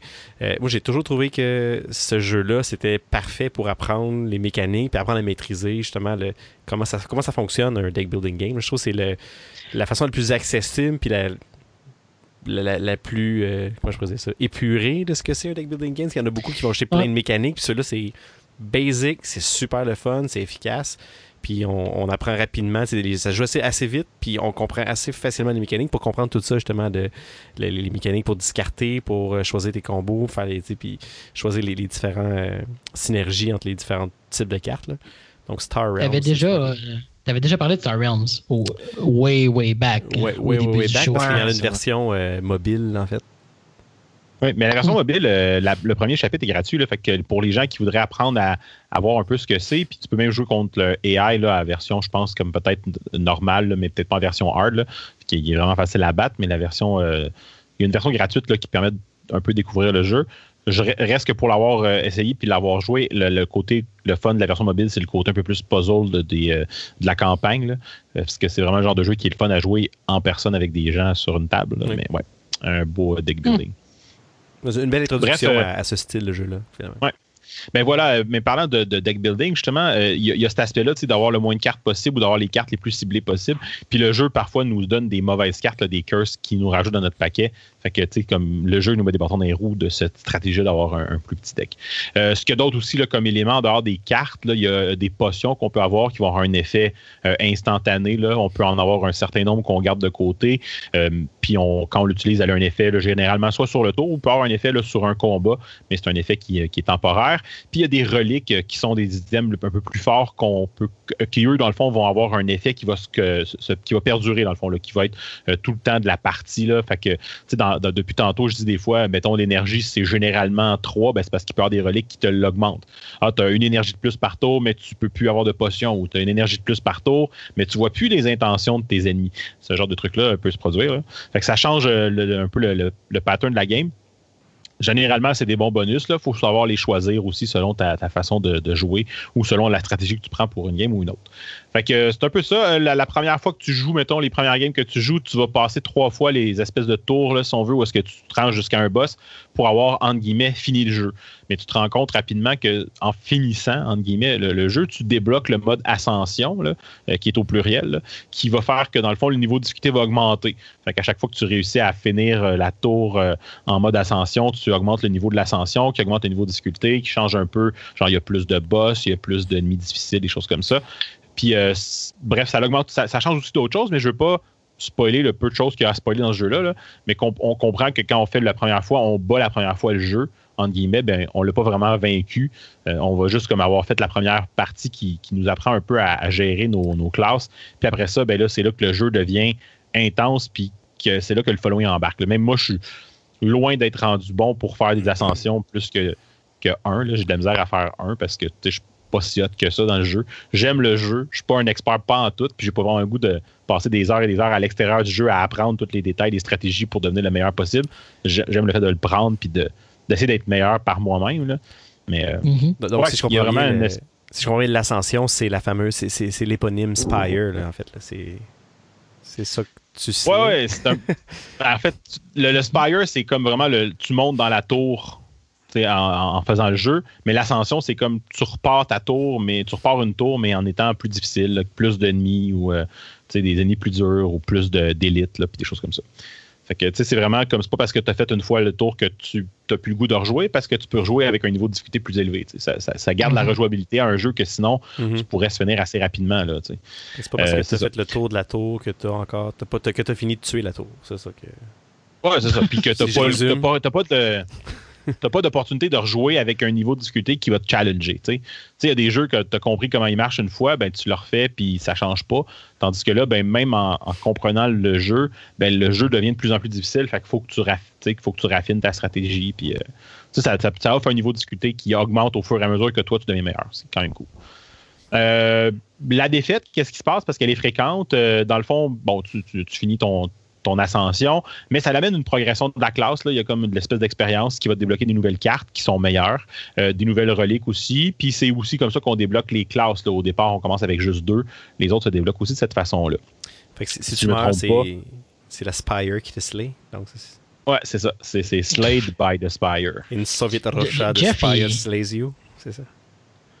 Jeff adopte toutes tes toutes tes tentatives de summariser ce que Dan a dit sont pires que ce que Dan a dit. Genre, c'est, fascinant. On va y arriver. Ouais. Euh, ce qui amène un petit aspect de complexité intéressante au jeu, là, parce que ça pourrait être bien simple. Sinon, ben, c'est ce que je disais. Là, à chaque tour, on a de la stratégie. Il y a l'intention de l'ennemi. Euh, tu peux essayer de prévoir ce que l'ennemi va faire parce que tu, as, tu sais un peu le genre de. mettons là, que c'est pas une attaque, puis que tu sais juste qu'il va faire un, une habileté, ben, tu peux les prévoir quand tu connais un peu l'ennemi. Euh, ça te permet de planifier aussi tes tours, des fois plus qu'un tour d'avance. Tu fais comme, OK, là, il m'attaque, je vais prendre mes blocs. Mais là, je sais que dans mon deck, parce que tu peux toujours voir ce qu'il y a dans ton deck qui te reste, là, euh, généralement pas dans l'ordre que ça vient, à part si tu la relique qui te permet de le voir dans l'ordre. Fait que tu peux planifier un peu les tours qui s'en viennent aussi. Euh, il fait comme vraiment comme un côté de réflexion qui est là. Euh, comme je disais tantôt, il faut vraiment que tu penses au style du deck. Il n'y a pas juste un, type de deck qui peut te faire gagner, mais il euh, faut que tu le planifies, mettons, dès les premières cartes que tu vas avoir à choisir. Puis, ben, c'est ça, comme on disait tantôt, des fois, rien choisir ou choisir une carte moins forte, mais qui a une meilleure synergie va être plus efficace que choisir une carte bien haute, mais qui ne fait pas dans ton, dans ton deck puis dans la stratégie que tu prends. Euh, ça va prendre souvent beaucoup, beaucoup de games avant de saisir comment fonctionne vraiment une classe. Puis, tu sais, c'est peut-être l'erreur que moi j'ai faite au début. Là, je me promenais d'une classe à l'autre. Je faisais une game avec une classe, c'est cool. je me rendais loin ou pas trop. Puis là, la prochaine game, je faisais avec l'autre classe pour faire un peu de rotation. Puis finalement, en faisant ça, ben, je ne comprenais pas aussi bien comment fonctionnait chaque classe une après l'autre. C'est là que j'ai commencé à faire, bon, ben, je vais faire une classe jusqu'à temps que je finisse ma première run, ma run complète, puis je changerai après, pour, euh, pour comprendre plus le fonctionnement. Puis comme dans tous les roguelikes, ben, on s'ambitionne. Je suis comme, OK, je vais faire une game. Ouais, attends, là, j'ai fait des mauvais, des mauvais choix. Là, je peux refaire une autre qui va être meilleure. Ouais, je vais refaire une dernière. Finalement, ce coup-là, je vais me rendre plus loin. Puis c'est le côté des, euh, des roguelikes là, qui, ben, on va se le dire, c'est ce qui est le fun pareil. C'est juste qu'à un moment donné, il faut que tu mettes de côté. Ce qui est le fun, c'est que tu peux sauvegarder tout le temps puis reprendre ta game n'importe quand. C'est pas comme genre, tu es obligé de la faire jusqu'à la fin, jusqu'à temps que tu meurs ou que tu gagnes. C'est facile de le mettre de côté. En plus que c'est sur la Switch que tu peux même ne pas fermer le jeu, mettre sur sleep puis le repartir de là plus tard. Là. Fait que ça aide à ça. Euh, sinon, ben, c'est pas un jeu qu'au niveau graphique, j'ai grand chose à dire. C'est 2D, c'est un peu cartoony. Il y a des animations là, qui, font que, que c'est quand même immersif, mais c'est rien de, complètement fou. La musique est vraiment par exemple. La musique, est, je trouve qu'elle est parfaite parce qu'elle amène une bonne ambiance. Elle est assez diversifiée. Il n'y a pas juste comme une trame sonore pour les combats, une trame sonore pour les menus. Euh, ça change selon dans quel bout, de dans quel tour que tu es et tout ça. Euh, puis c'est pas envahissant non plus. Fait que c'est juste vraiment une belle ambiance, mais t'as pas le goût non plus de fermer la musique et mettre un CD en même temps. Mettons un nouveau CD d'Oasis qu'ils ont retrouvé. T'as, as, vraiment le goût d'écouter euh, la musique. J'ai comme choisi trois petits extraits là, juste pour donner un peu le feeling. Là. Euh,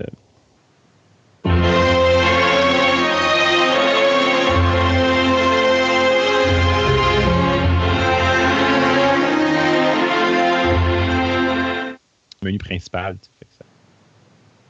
Euh, l'autre, je m'en rappelle plus. C'était dessus comme un ennemi, je pense?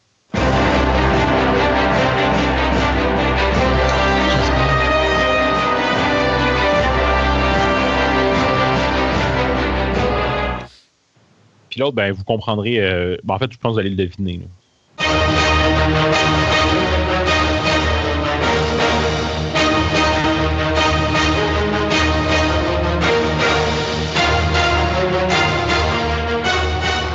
Mhm.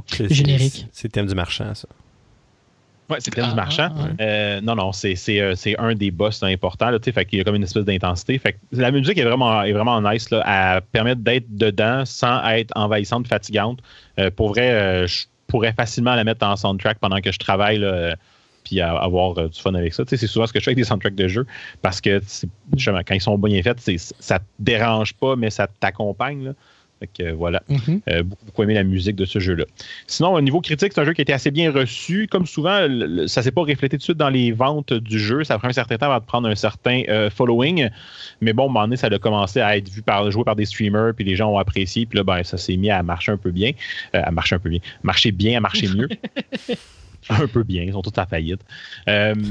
Euh, plusieurs nominations. Ils n'ont pas gagné de prix comme tel, mais ont été nominés plusieurs fois sur certains, plusieurs aspects du jeu, là, le gameplay, la musique et tout.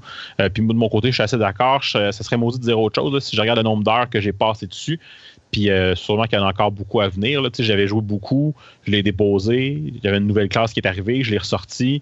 Là, je suis comme bien à côté dans la nouvelle classe parce que j'ai pas encore réussi à faire une run d'ascension avec. Fait que je continue encore. Fait que ouais, euh, c'est un jeu qui, euh, qui, qui, qui est intéressant vraiment beaucoup. Puis, euh, tu sais, ça a beau J'ai beau y jouer beaucoup. J'ai pas joué tant que ça comme sur une période non-stop. Je vais jouer beaucoup pendant un temps, me mettre de côté, moi le reprendre, mais quand je le reprends, je joue pas juste une game, puis comme ah, finalement c'est sais. Je le reprends, puis je vais jouer pendant une couple de semaines. euh, par-ci par-là. euh, Fait que c'est vraiment un jeu qui est vraiment, vraiment intéressant. J'ai hâte qu'il sorte en version mobile parce qu'il va être juste parfait à jouer en version mobile. Euh, ça va être, euh, tu sais, ça va être un, c'est un jeu qui va bien jouer puis qui est, qui est le fun parce que tu peux le mettre sur pause, en- ranger ton téléphone, puis euh, euh, ça va être. Y a une date de prévu? Non, il, il- avait annoncé fin 2019, il a dit non, ça va être en 2020, début 2020. Puis là, ben, on est rendu comme quasiment mi-2020 bientôt, là, fait que je sais pas.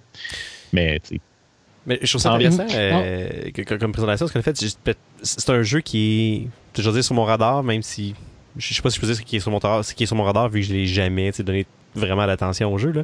Mais c'est un jeu que j'ai toujours vu passer, Mm. puis j'ai toujours, tu sais, j'ai souvent regardé quelques vidéos, regardé, tu sais, les, je l'ai regardé surtout sur, sur la Switch là, euh, depuis qu'il est sur la Switch, Ouais. puis que j'ai jamais, je me j'ai jamais osé faire l'achat, faire le move, puis l'essayer. Euh, on dirait qu'il y a quelque chose dans la description peut-être, tu sais, qui, qui était je sais pas, fade un petit peu de, ou qui, qui m'accrochait pas. Mais là, de t'en- de t'entendre en parler puis de décrire un petit peu les mécaniques, je suis comme, ah ben, ça- c'est c'est le genre de jeu que j'aimerais jouer finalement. Donc, euh, probablement. Ben, tu sais, c'est- c'est c'est un jeu qui, tu sais, par la nature même de faire un roguelike en deck building, tu mets, genre, soit que tu, tu, tu le peaufines, tu le balances à merveille, puis t'as de quoi d'exceptionnel, ou t'as le 98 autres pourcents des chances que ça échoue parce que tu mets tellement, tellement, tellement de choses dans les mains d'un random number generator Mm. que ça demande un exercice, ça demande un effort de balance incroyable de la part des designers. Puis Mais- euh, réussir un jeu comme ça, c'est un exploit. Là. Ce qui est vraiment cool, c'est qu'ils ont, ils ont étant donné qu'il n'y a pas du tout de multiplayer, euh, ils ont, ça, leur, ça leur donne l'opportunité de laisser les combos hyper violents dans le jeu parce que tu tu vas pas avoir un AI qui va chialer parce que tu l'as tué en un coup. Là. Puis la nouvelle classe, c'est vraiment un peu ça. là. Une des stratégies à utiliser avec le Watcher, c'est ben, tu sais, tu retain des cartes vraiment fortes, tu te mets dans une stance qui fait que tu fais le double ou le triple de dégâts, puis genre l'ennemi qui a 200 de vie, tu le tues en un tour parce que tu as comme planifié ça de cette façon-là ce que tu ferais, dans, tu ferais ça dans un vrai, dans un vrai jeu ou un jeu de multiplayer plutôt, mais pour l'autre joueur, c'est plate longtemps. mais là, tu joues contre un AI, puis il n'y a pas de multiplayer, puis je pense pas qu'ils vont en mettre parce qu'ils n'ont pas à me balancer cet aspect-là, ils ont à juste balancer l'aspect de le- la difficulté versus la, ta progression Ah. et tout. Puis c'est vrai qu'ils ont très bien C'est bien réussi. Ben oui. Mais ça amène cet aspect-là que tu peux avoir des combos hyper violents. Puis quand tu les, entre guillemets, découvres, là, si tu n'as pas été lire des plein de guides, tu fais comme, hey, si je prends cette carte-là avec celle-là, puis là, avec cette carte-là, hey, ça pourrait vraiment marcher. Fait que tu sais, c'est- c'est le fun pour ça. là. Comparé à d'autres jeux de cartes ou des, des, des card collecting games, où est-ce que là, tu sais comment, je voudrais que je fasse ça, mais j'ai pas les cartes qu'il me faut parce qu'il faut que j'en achète plein. là. Tu sais, ça. C'est ce que j'aime des roguelikes puis des jeux de ce type-là. puis Mhm. Qui aime tout le temps été un fan des jeux de cartes, mais qu'au lieu de. Je besoin d'investir 8000 pièces en cartes pour avoir les cartes, faire les combos hot. Il faut juste que, au pire, je fais une coupe de game pour le débarrer si je ne l'ai pas encore dans le pool disponible. Puis après ça, ben, je me croise les doigts pour qu'après avoir tué un ennemi, il, il me l'offre dans les, les cartes que je pourrais obtenir. Fait que, ouais, non, c'est un jeu vraiment cool. J'ai beaucoup aimé. Ben, tu m'as vendu, Dan. Euh, habituellement, les, cette mécanique-là, dans tous les jeux qui ont une mécanique de card game, je suis relativement peu attiré parce que dans ma tête, j'associe ça à board game ou jeu plus physique euh, que, que, jeu vidéo. Puis, euh, je sais pas, peut-être que je vais leur donner une chance à l'avenir. Magnifique. Moi, je vais être obligé de donner un 4 pattes procédural de divan Ikea pour le building. Ça, ça, non, pause, là. ça, ah, nice. Mais, mais ça marche comment des pattes procédurales? Je sais pas. Ils se construisent au fur et à mesure. Je sais pas, Matt, là. Je, je sais pas. Ouais.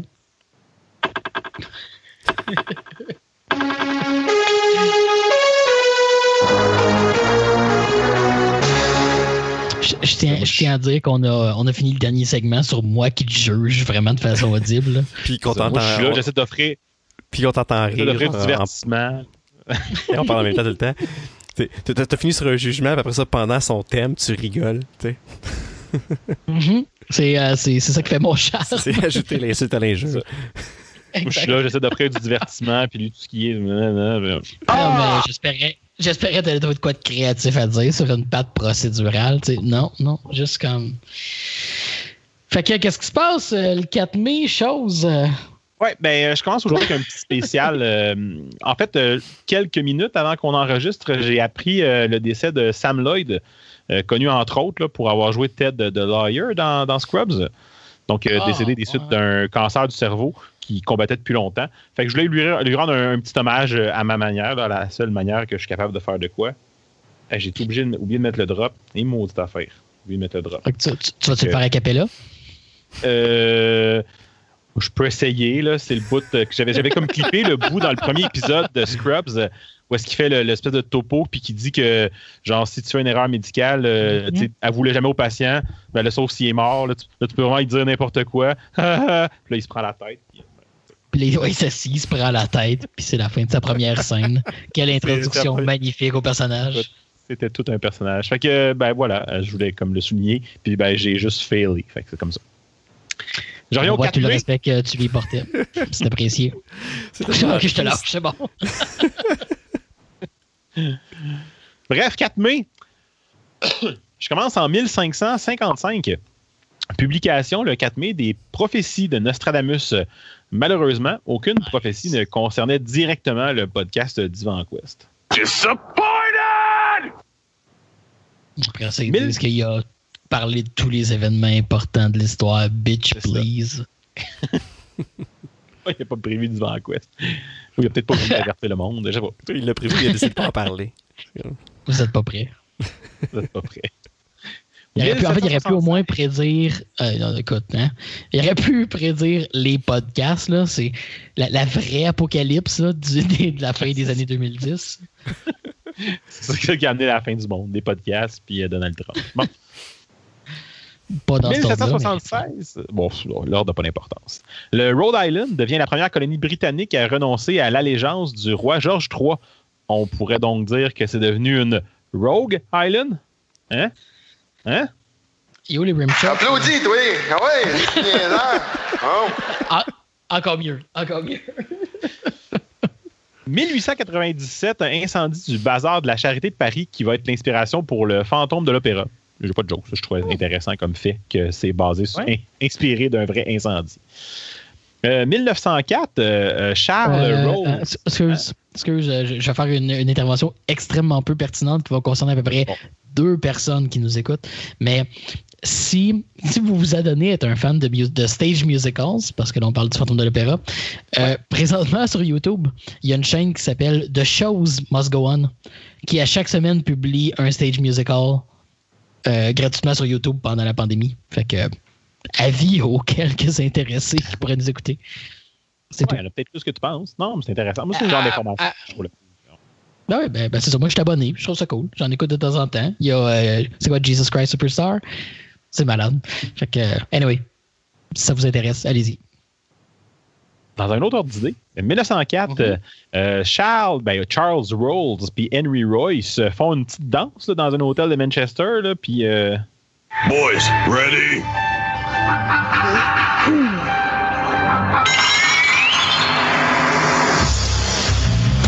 You, John de là qu'est née la Rolls-Royce. Oui. Euh, oui. C'est vrai qu'ils sont Je- rencontrés. puis que- C'était un enregistrement euh, historique, c'est ça? Oui, c'est ça. Avec Piccolo extrait d'un gramophone euh, sur un disque en cire. Denis a fait ça cette Bien semaine. sûr. Retrouvé chez. euh, retrouvé chez. euh, Retrouvé chez le frère, les frères Gallagher. Sur- euh, en dessous d'un verre de, de fort quelconque là, qui traînait dans le salon. 1924, premier vol en circuit fermé d'un hélicoptère euh, piloté par euh, Stella de la Patte Patrouille. Pas de patrouille, pas de patrouille, il repart en patrouille. Non, c'était. C'était pas Ah, un craché ma gorgée? avez des soucis Et- dans la grande Ah, c'est correct, t'as pas obligé de continuer. Je, l'ai- coupé, Jeff. hein, J'ai fait un. Je l'ai pas vu au complet. C'était c'était voulu. Ah, je peux pas croire que ça Non, me suit plutôt jusque un- dans le podcast. Ah. Un dénommé It's Étienne. everywhere. Euh, Emiken, Emichen- en tout cas, je suis pas prononcer son nom, c'est pour ça que j'ai parlé que c'était Stella. Bon. 1932, euh, condamné à 17 ans de prison pour évasion fiscale, Al Capone commence sa détention dans une prison d'Atlanta. Ce serait-tu cynique de penser que ça aurait été moins long s'il avait juste tué du monde puis qu'il n'avait pas fait d'évasion fiscale, mettons? Pour un gars qui est allé vendre ses, turnips sur notre île, peut-être que je devrais garder mon jugement, mais. Bon, tant que t'as pas éclaté la tête de quelqu'un sur une table de banquet à coup de batte de baseball. de- Non, ça c'est juste dans The Untouchables. Hein. Ça, c'est... Ouais, t'as pu, je reçois un appel euh, du service de police d'Atlanta. Mhm, Il aimerait oui. ça te rencontrer, Danny. pour mes turnips. 1945, euh, pour me reprendre d'avoir souligné son anniversaire il y a deux semaines, euh, je souligne la libération de- du camp de concentration de Neuengamme, la capitulation des troupes du nord-ouest de l'Allemagne, des Pays-Bas et du Danemark, et l'arrivée des troupes alliées au Berghof, l'espèce de gros chalet dans les Alpes d'Hitler, qui est mort quelques jours plus tôt. Donc, euh, tu sais, vous ne pourrez pas euh, dire que j'ai parlé juste des événements malencontreux. 1956, début de l'opération Red Wing, une série de 17 essais nucléaires états-uniens euh, menés dans les atolls d'Eniwetok et de Bikini. Attends un peu. Je viens-tu comme de découvrir l'origin story, moi, de... Oh! Who lives in a pineapple under the sea? Aïe, aïe. Après quelques recherches sur Internet, semblerait que ce soit une théorie assez répandue que Bikini Bottom, d'où euh, où vit SpongeBob, serait sous euh, l'atoll euh, Bikini, euh, comme puis que l'existence de cet endroit-là soit à cause des essais nucléaires de euh, l'atoll de Bikini. Coudon. Je vois aucune raison de, de, de penser le contraire. Ouais, ben, c'est, aussi une réponse récurrente là, sur les threads de Reddit. À toutes les fois que quelqu'un demande c'est quoi votre euh, théorie de conspiration la préférée ou que vous croyez qu'elle est la plus Ah, vraie. c'est c'est tout le temps dans les tops. là, ça, ça revient toujours. Ah, ben, Tu, la- je fréquentes beaucoup ces threads-là? hein? Moi, je, ça, ça passe sur Ask Reddit. Fait que tu, tu les vois passer. Puis les, c'est Mhm. les reposts. C'est, l'éternelle chaîne de reposts. Ça coûte deux, trois semaines. Ça revient tout le temps. Ouais. Mais parlant de repost, euh, j'ai découvert un- un- une nouvelle francisation que je connaissais pas cette semaine. Donc, euh, sur le Ah, le- le de- poteau? Oui, un cacapoto. Un cacapoto? C'est- Ouais, bien sûr. c'est de toute beauté. Donc, euh, j'adopte ça dans mon langage au quotidien maintenant. Ah, puis euh, puis il y, a- il y a toutes les déclinaisons possibles. là. Il y a le fumier poteau, il y a le. Bon, amuse-toi, là. Ah, Le caca poteau, je l'aime bien. Oui, le cacapoto. Mhm. J'ai comme des images dans ma tête en même temps. Là, là, c'est fou c'est parce qu'on l'a pas expliqué. là. Donc, c'est en guise de sh- c'est en guise de shit posting, c'est-à-dire un post qui a aucune valeur. Là. Donc, euh, cacapoto. Voilà. Euh, 1965, euh, 75 plutôt, l'alpiniste euh, japonaise Junko Tabe est ensevelie sous une avalanche lors de son ascension de l'Everest. Elle deviendra 11 jours plus tard la première femme à atteindre le sommet et se mérite ainsi le titre de badass de la semaine.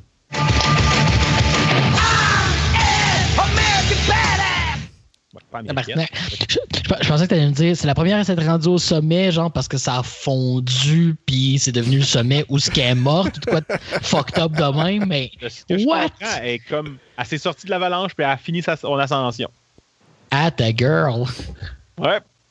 Pour vrai, euh, c'est ça. Ah, écoute, moi, la, la manette. J'allais dire, moi, il me semble, j'ai- la couverte puis un oreiller sous moi, puis la manette est à l'autre bout du divan, puis je vais pas la chercher, là. Là, Trop loin. là. Respect. 1979, Margaret Thatcher devient la première femme première ministre d'Angleterre. On souligne que Oh. c'était une femme. C'est à peu près la seule qualité qu'on peut donner à ce. ça. C'est ça. cool. 94, euh, signature, signature, oui, de l'accord du Caire entre euh, Yitzhak Rabin et Yasser Arafat. Euh, L'équipe de Divan Quest a voulu parler avec M. Arafat là, pour qu'il nous explique en- de quoi il, il retournait cet accord-là. Mais quand je l'ai appelé, il a voulu me parler d'autres choses. là, fait que, Yo, Joe! Raconte le coronavirus. Je sais pas trop comment l'appeler. Euh, Coco, COVID, Calis. Fouille-moi. J'aurais voulu le mettre au complet. Là. Fait que vous irez voir sur YouTube euh, Arafat et le coronavirus de Ghislain Tachereau. Oui. Euh, 2000, euh, apparition du virus I Love You, un virus qui se cachait sous forme d'une lettre d'amour euh, dans lequel un, un script, euh, ben, un script VBS, donc Visual Basic, j'imagine, Ouais. euh, venait remplacer les fichiers euh, JPEG, DOC euh, et autres de, de l'ordinateur par une copie du script, donc perte de ces fichiers-là, en passant par Outlook, qui l'envoyait à tous tes contacts, puis MIRC aussi, qui, le répandait, pour ensuite aussi là, changer ta page d'accueil d'Internet Explorer vers un cheval de Troie. Bref, des millions d'ordinateurs infectés, des milliards de dollars qui étaient touchés. Puis euh, moi, je vous conseille fortement, si vous aviez jamais entendu parler de ça, ou si, bon, tu sais, ça l'a passé un peu en dessous de votre radar, parce qu'en 2000, c'est quand même euh, quelques années, euh, je suis tombé sur quelqu'un sur YouTube qui montre comment le virus fonctionnait. Là. Puis c'est impressionnant à quel point les virus de cette époque-là, c'était, c'était comme. Ouais, c'est, un, script. Tu peux l'ouvrir dans Notepad puis le regarder puis voir comment il est fait. Tu peux aussi le modifier facilement. Puis on est. Ben, je, peux, je peux commenter un petit peu là-dessus. En fait, c'est, Oui. il, il était, il était vraiment particulier parce que, comme tu viens de l'écrire, il était d'une simplicité désarmante. C'était un script qui exploitait une, une feature de Windows. Tu sais, la plupart de ces, de ces virus-là sont des, ce qu'on appelle des exploits. C'est-à-dire qu'ils vont prendre une feature puis en faire de quoi de malicieux. Mais euh, toute la, la- sous sous Windows, dans ces années-là, il y avait comme tout le problème où, oui, VBScript qui servait à faire de l'automation de différents, ben, de l'automatisation de différentes choses dans ton ordinateur. Et euh, dans les navigateurs Internet, on avait ActiveX, qui était comme un espèce de langage qui existait juste dans Internet Explorer, puis qui avait tout plein de problèmes de sécurité juste pour que on puisse avoir des applications web, qui n'était pas le nom que ça portait à l'époque, mais qu'on ait des, services sur le web qui faisaient comme plein de features avancées natives dans Windows, mais qui, ouvraient la porte à tout plein de problèmes dans ton ordinateur. Tu, parles de ça aujourd'hui, puis genre, n'importe qui en sécurité capote. Genre. Puis c'était comme baked in dans le système d'exploitation dans 90, Windows 98, ça n'a aucun bon sens. Il fallait que ça arrive parce que c'est, ça n'a pas de sens. Genre, Tu peux pas laisser des portes ouvertes de même. Puis, puis on s'appellera qu'à toutes les fois que tu allais sur un site web qui utilisait, qui utilisait ActiveX, tu avais une mise à jour à faire. C'était au quotidien. Hey, puis, puis tout le monde cliquait Comme des- dessus comme des parce scores, calissait. Comme Discord. Ouais, ouais, ouais, ouais. Mais euh, ce qui est très drôle, c'est que pour vrai, euh, le- de voir le virus en action, là, dans, dans- clairement dans la machine virtuelle du gars, c'est très drôle. Puis, euh, j'allais dire, euh, bon, j'ai oublié mon idée, peu importe, ça, ça vaut la peine de, de regarder. Euh, dans le mémoire d'idée, tu sais, quand que on le voit moins à cette heure parce que, bon, Excel desktop est moins populaire, là. mais tu sais, quand tu ouvres un fichier Excel puis qui dit, euh, Ah, attention, il y a des macros qui peuvent faire des choses sur ton ordinateur, c'est la même chose, hein. c'est du VBScript. Ah oui. Uh-huh. Puis ça, ça peut renommer des fichiers, ça peut déliter des fichiers, puis euh, fais confiance à Ouais, ton fichier Excel. Ce qui est très drôle, je sais pas. Je sais pas c'est quoi l'explication euh, technologique de ça, c'est qu'il faisait ça aussi avec des fichiers MP3, mais il pouvait comme pas les effacer, il faisait juste les. Il les mettait en fichier caché, puis il, dans le fond, il copiait le script avec le même nom, là, finalement. Là. Fait que, si tu cliquais sur ton MP3 sans regarder, ça partait le script, mais ton MP3, lui, n'était pas perdu. Fait que tu perdais toutes tes autres affaires, mais tes MP3, il était juste comme en fichier caché. C'est- Je serais comme que curieux de voir c'est quoi tes- l'explication. Toutes tes tunes dans nos sur Napster étaient safe. C'est tout de Oasis, mettons. ça. Bon, Bon. faut continuer là-dessus, moi. Mm, mm. S'il te plaît. Happy birthday to you. Donc, en 1008, naissance de Henri Ier, roi de France. Ben, c'est rare qu'on voit les premiers, fait que je voulais, je voulais le souligner. Comme, euh, comme les gens sur YouTube qui commentent ça. Ouais, c'est ça. Il est né en disant first. C'était le premier qui a capoté de l'histoire. Voilà. Je sais pas si sa mère, quand elle a accouché. Bon. 1822. Naissance de l'homme politique euh, canadien Charles Eugène Boucher de Boucherville, euh, beau-frère de Madame Brossard, là, de Brossard. Là. Bonjour madame.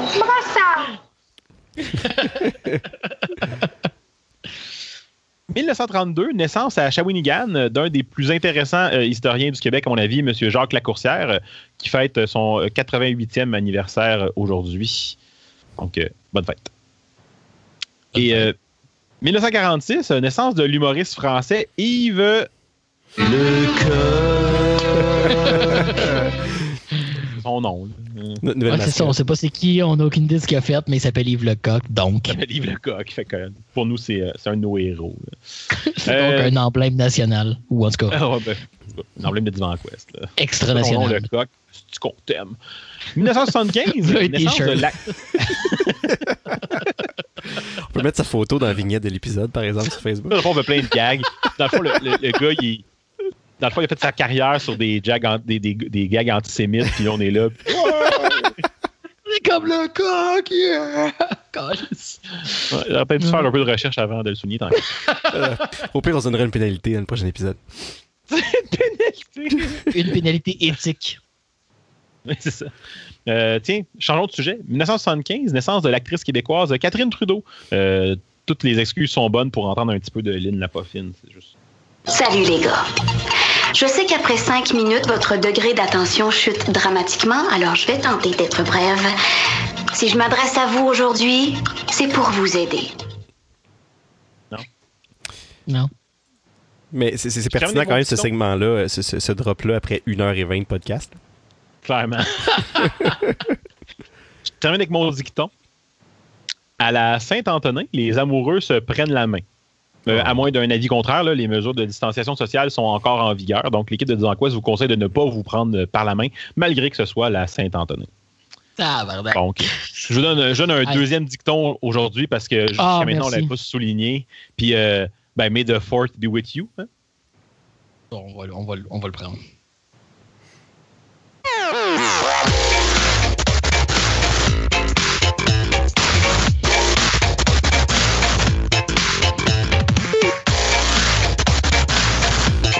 Vraiment que je la coupe. là. Qui, qui est une phrase que non seulement un gars à bol peut dire, mais également quand on fait jouer un. on s'excuse. alors, euh, euh, alors, cette semaine, dû au, euh, ben oui, ben oui, merci pour aller directement au caca. Euh, dû aux élans de passion de Jeff envers Apple et Apple Arcade, on a décidé qu'on aurait une discussion au sujet de tout ce qui concerne le Games as a Service. Bon, c'est c'est clair qu'il faut commencer par, par stipuler sur Games as a Service parce que ça se dit bien en plus, hein, j'ai pas eu le molle pantoute. Games as a Service. Bon. La, la bonne nouvelle, Euh, j'allais dire, c'est que Jeff avait quand même un iPhone avant de s'acheter un iPhone. Donc, il a quand même pu utiliser Apple, Apple Arcade, même si son nouveau iPhone n'a comme pas voulu fonctionner. là. Exactement. Mhm. Alors, Games as, Games as a Service, euh, bon, c'est devenu un- avec le temps un terme ombrelle. Euh, donc, on parle ici euh, d'un côté des tout ce qui est cloud gaming, donc des plateformes comme PS Now. Si on remonte à l'origine du terme, il y avait OnLive, dont personne ne se rappelle. Euh, Non, non, ça va, ça va. Ouais, Ben, ouais. moi, moi j'ai été- je me suis déjà abonné en live. Ben, félicitations. Mais, Mais, c'était quand, même- euh, quand même intéressant. Je me rappelle sur un iMac de jouer à des jeux genre de, de- de PC là, super, super récents. Alors qu'il n'y avait Mhm. absolument aucun jeu qui roulait sur un, sur un Mac. Là. Il y avait un avantage à cette plateforme-là dans le temps, même si c'était ça, ça laguait que les Chris. Puis, puis c'était, puis- en fait, puis, puis c'était intéressant à la limite parce que quand on remonte en live, on est, à moins que je me trompe, on est pré-Netflix. Euh, J'aurais tendance à dire que oui. Ou en tout cas, Ben, ben, ouais. pré-domination de l'espace streaming par Netflix. Pré- Pré-Netflix, comme on le connaît aujourd'hui, on- parce que Netflix, ça date des années 90 avec les DVD. là. Ouais, mais là. Oh oui, ouais, mais- ça, oublie cette partie-là. Là. On parle de streaming. Um, anyway, fact is, ça concerne d'un côté le cloud gaming. Il y a, d'un point de vue quand même très, très relevant aujourd'hui, il y a tout ce qu'on appelle les lifestyle games. Donc, on parle ici de Fortnite, on parle des Destiny, on parle des The Division. Tous les jeux qui se renouvellent de semaine en semaine à travers les différentes saisons puis qui sont vivants. Donc, ce que certains appellent les living games, mais bon, qui est devenu plus, euh, plus souvent connu en tant que lifestyle games. On a aussi tout ce qui est game subscription, donc tout ce qui est typiquement MMO, là, tout ce qu'on paye un frais par mois pour avoir accès au jeu, moins populaire que ça a déjà été. Mais la partie qui nous intéresse, qui est plus d'actualité, je dirais, euh, ça va être les game subscription services. Euh, Tu me permets plus loin. Euh, selon Wikipédia, Ben oui. euh, Netflix a débuté, a changé le- notre perception de ce que c'était écouter la télé avec leur streaming de- en 2007 et On Live a été lancé en 2010. Ah ouais. OK. Fait que assez tôt, ben ouais. Mais bref, c'est ça. Park, c'est- ah, été, euh, non. Ah. Pouvoir parler de madame quand t'es pris sur le bord du chemin. Hein? Le futur. Alors, son Déjà effectivement, la conversation dérive. ah, ok, ok. Moi, je- Non seulement la conversation, mais ton char. Euh, bref, dans les Game Subscription Services, aujourd'hui, à mon avis, on a trois grandes familles, trois grands joueurs majeurs. On a EA Origin Access, qui a débuté. ben, en fait, ça avait commencé sous le nom de. Ah, j'ai un blanc. Anyway, ça avait commencé sur Xbox à l'origine, un système d'abonnement qui donnait accès au catalogue de EA. Euh, mais, mais la réalité de ce format-là, et ça va être vrai pour le- la prochaine catégorie, c'est que ça donnait accès au catalogue de jeux qui était également disponible à acheter. Donc, on n'avait pas un catalogue qui était spécifique au service. Puis c'est également vrai pour Xbox Game Pass, qui offre un service semblable, mais sur un catalogue qui n'est pas seulement les jeux de Microsoft, qui vise plus large, euh, qui, qui se veut la contrepartie de PlayStation Live? C'est PlayStation Now. ou ouais, PlayStation Now, Ouais. qui est le système de streaming, par contre, de PlayStation, qui, qui, qui navigue un peu là, les, les limites, puis qui, a- qui, à mon avis, a été moins concluant, mais qui est plus souvent en évolution, là, euh, qui, lui, bref, prend une approche streaming pour offrir un catalogue. Mais, mais bref, ces, ces trois services-là donnent une façon d'accéder pour un certain prix à un catalogue de jeux que tu peux obtenir autrement. Puis c'est intéressant parce que hier, en fait, donc hier, là, en date où on enregistre ce podcast, donc euh, le 30 avril, 30. Euh, Microsoft ont pour la première fois euh, donné les chiffres d'abonnement pour Xbox Game Pass. Donc, donner les, les Oh. chiffres réels. euh, parce qu'au mois d'avril, ils ont atteint 10 millions d'abonnements à Xbox Game Pass. Fait que comparé avec Ah. euh, PlayStation Now, qui sont à 3 millions, je pense, d'abonnements environ. Euh, fait qu'ils ont, Mhm. ils ont une, une très large longueur d'avance en termes d'abonnement sur Xbox Game Pass. là. Ouais, puis, puis Xbox Game Pass est le- l'évolution naturelle de la stratégie de Microsoft euh, comme on la connaît depuis plusieurs années. Ils ont été les pionniers sur Xbox Live. Ils ont été les, premiers à commencer à parler des jeux comme quelque chose de téléchargeable avant quiconque sur console. C'est eux qui ont pionnier justement Xbox Live Arcade, donc euh, qui, qui a poussé les indies sur les consoles. Fait que l'idée du Games as a Service, clairement en l'ayant pas du tout inventé, ça, ça se veut une extension de comment ils voient Xbox en tant qu'une plateforme. Euh, fait que c'est pas surprenant que leur offre puis la réception de la clientèle ait été aussi bonne. Ça, c'est parfaitement en ligne avec qui adhère à l'espèce de philosophie de Microsoft Mm. du gaming, et, et d'une façon plus, euh, plus euh, évolutive de leur façon de voir les services en ligne. Puis qui- devrait être aussi être euh, au courant de l'année, je pense, si je me rappelle de l'article que je lisais là, sur, le, sur les abonnements, mais qui devrait être mergé avec leur programme, leur projet euh, xCloud. Ouais. Donc, donc, en plus de pouvoir télécharger les jeux, ils vont pouvoir, être, on va pouvoir streamer les jeux. Euh, puis parce que un, un des, un des gros problèmes des plateformes de streaming, et c'est vrai pour PlayStation Now, euh, puis c'est un gros problème pour Stadia. Stadia étant la plateforme de jeux en streaming de Google, c'est que tu dois acheter tes jeux quand même, mais tu les possèdes seulement en streaming. Ce qui est comme une proposition très, très, euh, je vais dire, Ouais. nouvelle, on va dire dure à digérer. Euh, C'est comme l'évolution de. Tu avais les jeux physiques, tu achetais un jeu, tu l'avais, tu le possédais physiquement. Puis là, après ça, il y a eu les jeux comme en ligne, tu sais, les, les versions digitales que là, tu sais, pour certains, c'était un Ah ouais, mais j'aime mieux le posséder, on dirait que je le possède pas vraiment, puis c'est vrai que tu le possèdes comme pas vraiment. Mais là, on dirait que c'est comme l'autre coche d'après, là. Tu sais, c'est- ouais, il est même pas Ben, sur ben- ta machine. là. C'est ça. C'est pire que ça, c'est que non seulement tu le possèdes pas, t'acceptes, mais t'es comme, OK, mettons que j'achète pas un jeu digital, donc je le possède pas. Fine, tu vas me le louer, entre guillemets, vis-à-vis d'un, via un service. Là, tu veux que je l'achète sur ton service? Juste payer le service, là. C'est, c'est comme une étape Mm. critiquement plus loin, genre. Puis c'est- venant de, de Google Stadia, moi, ce qui, ce qui- ma crainte, ma grosse crainte qui fait que je touche pas à ça avec une perche de 10 pieds, c'est que Google sont quand même reconnus pour lancer combien de patentes qui ferment un an, deux ans, trois ans plus tard. Ouais, ah non, sont, sont très, très euh, euh, mentalité startup. Là. Ouais. On va créer quelque chose qu'on pense qu'il y a du sens aujourd'hui. Puis quand que on se rend compte que c'est une moins bonne idée, ben on, on le canne. Ou quand on, s'en- on- we, we got bored, puis le canne. C'est ça. Fait que là, puis, puis Stadia feel de même right now. Là. On pourrait faire une discussion entière sur Stadia. Mais le point est que xCloud vient couvrir le gap d'une façon hyper ingénieuse parce que Game Pass te donne déjà accès à un catalogue. Fait que là, c'est juste comme, ben, tu l'as, ce catalogue-là, t'as juste pas à le downloader si tu veux jouer. Ou on peut l'étoffer de plus de jeux parce que soudainement, il y a comme un, un obstacle de moins à t'offrir un jeu. Fait que c'est sûr que de merger xCloud avec Game Pass, ça, ça, ça unifie la solution de Microsoft. Puis, puis Ouais. ce, qui, ce qui lui permettrait même éventuellement d'a- d'avoir leur jeu disponible sur d'autres plateformes que les plateformes de Microsoft. Mhm. Ben, c'est- même, à- en fait, si on veut comme élaborer là-dessus, Microsoft en étant depuis longtemps, puis en fait, Sony pourrait faire la même chose. Euh, fait que je veux pas juste comme louanger Microsoft de prendre cette approche-là, mais le fait qu'ils vendent des jeux digitaux depuis longtemps, puis que tu as accès euh, à un catalogue legacy depuis longtemps, le moment où tu peux jouer à ces jeux-là in cloud, ben, tu le possèdes et pour le télécharger et pour jouer en streaming. Tu as le choix. Sauf que là, soudainement, ça devient vrai sur, oui, effectivement, les plateformes que Microsoft possède. Fait que ça remonte jusqu'au Xbox 360, qui pourrait à la limite devenir une plateforme xCloud. Je sais pas si c'est possible, mais ça me semble pas trop farfetched de, de le faire.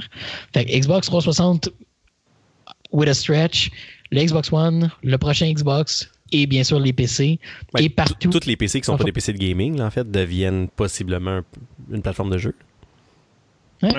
Ah, c'est ça l'avantage Microsoft, c'est qu'ils ont quand même une, une mainmise partout, puis ils n'ont pas peur de développer une application pour une autre plateforme. Dans C'est là que. Il y a une question de négociation avec les, les- les compétiteurs, avec Nintendo, PlayStation, puis Apple, mettons, pour que- avoir, avoir leur application Xbox Game Pass sur disons, la Switch. Fait que sur ta Switch, tu pourrais jouer à Gears of War, tu pourrais jouer à Halo. Mhm. On n'est pas rendu là. Mais Bref, on, on va se garder un bout de cette discussion-là pour un peu plus tard euh, dans la même discussion. Mais bref, puis là, on arrive avec le, le déclencheur de cette discussion-là. On a Apple Arcade, qui, à mon avis, a une approche qui est vraiment unique avec ses forces et ses faiblesses. Euh, mais, mais qui, en bout de ligne, est la plus intéressante, ne serait-ce que pour une discussion. Euh, parce que, euh, si on y va juste d'un angle positif, leur catalogue essaye vraiment quelque chose de nouveau avec la formule. Ouais. Ouais, c'est pas juste les jeux qui sont déjà là. c'est- En fait, tu sais, les jeux qui sont sur arcade ne seront pas ailleurs. là. ouais, c'est exclusif. C'est ce que j'ai compris. Là. Certains. Euh, Il y a des jeux qui sont disponibles ailleurs. là. On sait qu'il y a eu le, le- le dernier Shantae de Way Forward. Il a débuté sur Apple Arcade, mais il est maintenant sur Switch et autres. Euh, même chose pour... euh, où, où- où il va sortir bientôt? Parce que je sais qu'il y avait aussi euh, Exit de Gungeon, qui lui aussi Ouais. même débuté sur Apple Arcade et a maintenant fait son chemin sur la Switch. Fait que oui, il y a des titres exclusifs.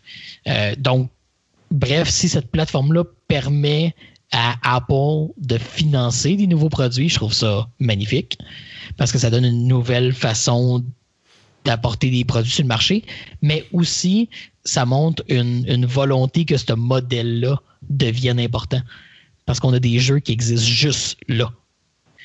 Puis c'est un gros pivot par rapport à ce que les autres joueurs dans cet espace-là ont fait à date. Puis, moi, ce que je trouve intéressant, c'est qu'il. Si je reviens à, à Grindstone qu'on parlait tantôt, en fait, là. euh, c'est- toute cette mécanique-là de, de- de puzzle game, de match 3, de, color match, euh, c'est une mécanique que j'adore dans les jeux. Je trouve que c'est facile à jouer, il, y a- il est capable d'avoir une profondeur, puis j'ai toujours adoré ça. là. C'est- dans mes mécaniques de jeu préférées depuis que j'ai joué à Puzzle Quest là, sur euh, le DS original dans le temps. là. Yes. un jeu d'ailleurs qui, qui est introuvable nulle part maintenant, ou presque. Là. Euh, quoi qu'il sur la Switch. Il est sur la Switch récemment. Euh, mais euh, ces jeux-là que je ne joue, que malgré que j'adore cette mécanique-là puis que j'aimerais y jouer, je ne joue jamais parce que avant Apple Arcade, je dirais que pratiquement 100% de ces jeux-là, c'était des maudits free-to-play qui essayaient de te vendre des gemmes pour jouer plus vite, faire plus de tours, débarrer des trucs avec des publicités qui pop partout dans les jeux. Euh, c'était absolument exécrable. Euh, puis puis c'était un peu le, le- c'est un peu la particularité des jeux mobiles finalement. C'est un jeu qui se joue bien sur un téléphone, donc les, tous les développeurs de jeux free-to-play ont sauté sur ces mécaniques-là. Et là, Apple Arcade arrive et ramène ce style de jeu-là et, d'autres jeux semblables, sans publicité, sans devoir dépenser plus que ton abonnement à Apple Arcade. Puis là, tu as des jeux qui ont une profondeur, qui ont des mécaniques intéressantes, puis tu peux vraiment les apprécier pour la première fois, je dirais, depuis l'histoire de- des jeux mobiles.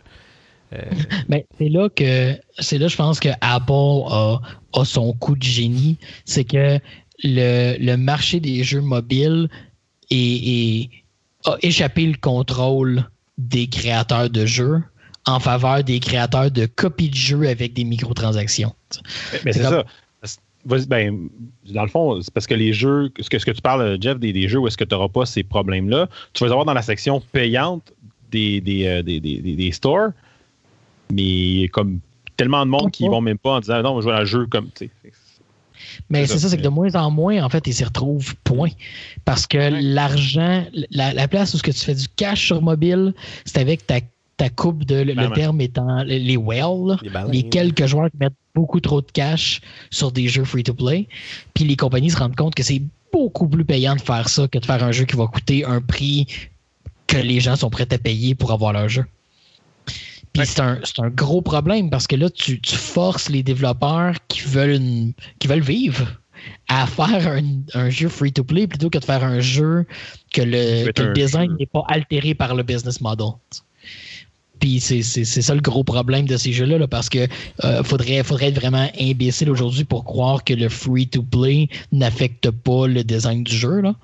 Euh, donc, c'est ça, c'est ça nous a échappé avec le temps. Là.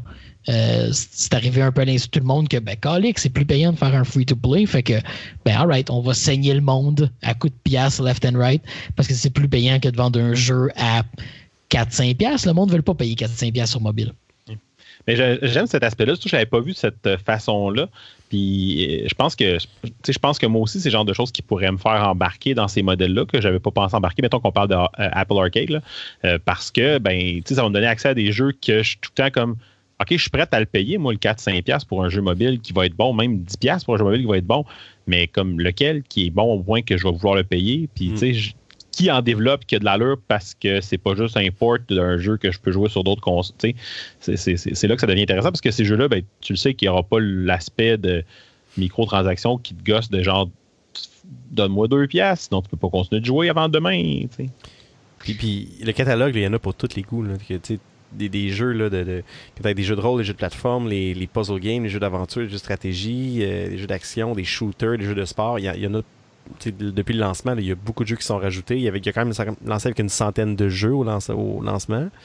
Fait que déjà, Ouais, là, le ben, catalogue à, était à assez la launch, mettons que Day One, c'était un peu pauvre. Il y avait une coupe de solid highlight, mais c'était mince. Mais euh, je, je me, je me suis éloigné pendant plusieurs mois, puis c'est vrai que right now, euh, il manque pas d'offres. Hmm. Mais euh, puis, puis pour moi, personnellement, un des aspects que j'ai trouvé le plus intéressant de Apple Arcade, c'est euh, on- aime, on aime. euh, en fait, 95% de mon gaming, c'est des jeux indie. Euh, sauf, puis j'aime les jeux qui vont. j'ai- J'aime en général un jeu qui va plus respecter mon temps. Fait que sois ingénieux, faites quoi, faites quoi d'hyper ambitieux, d'hyper innovateur, d'hyper expérimental, mais sache focuser sur ta force. Fait que fais pas une expérience de 10 heures où ce que je suis bored après 3 heures. Fais-moi un jeu de 3 heures. Keep it short, Ouais. keep it. ju- Just focus on the good stuff. Puis, il y a beaucoup de jeux indie qui le font, sauf que c'est dur de justifier 15-20$ piastres pour un jeu qui va durer 2-3 heures. C'est un peu, mentalement, ça reste toujours rough, même si c'est le genre d'expérience que je sais que je préfère.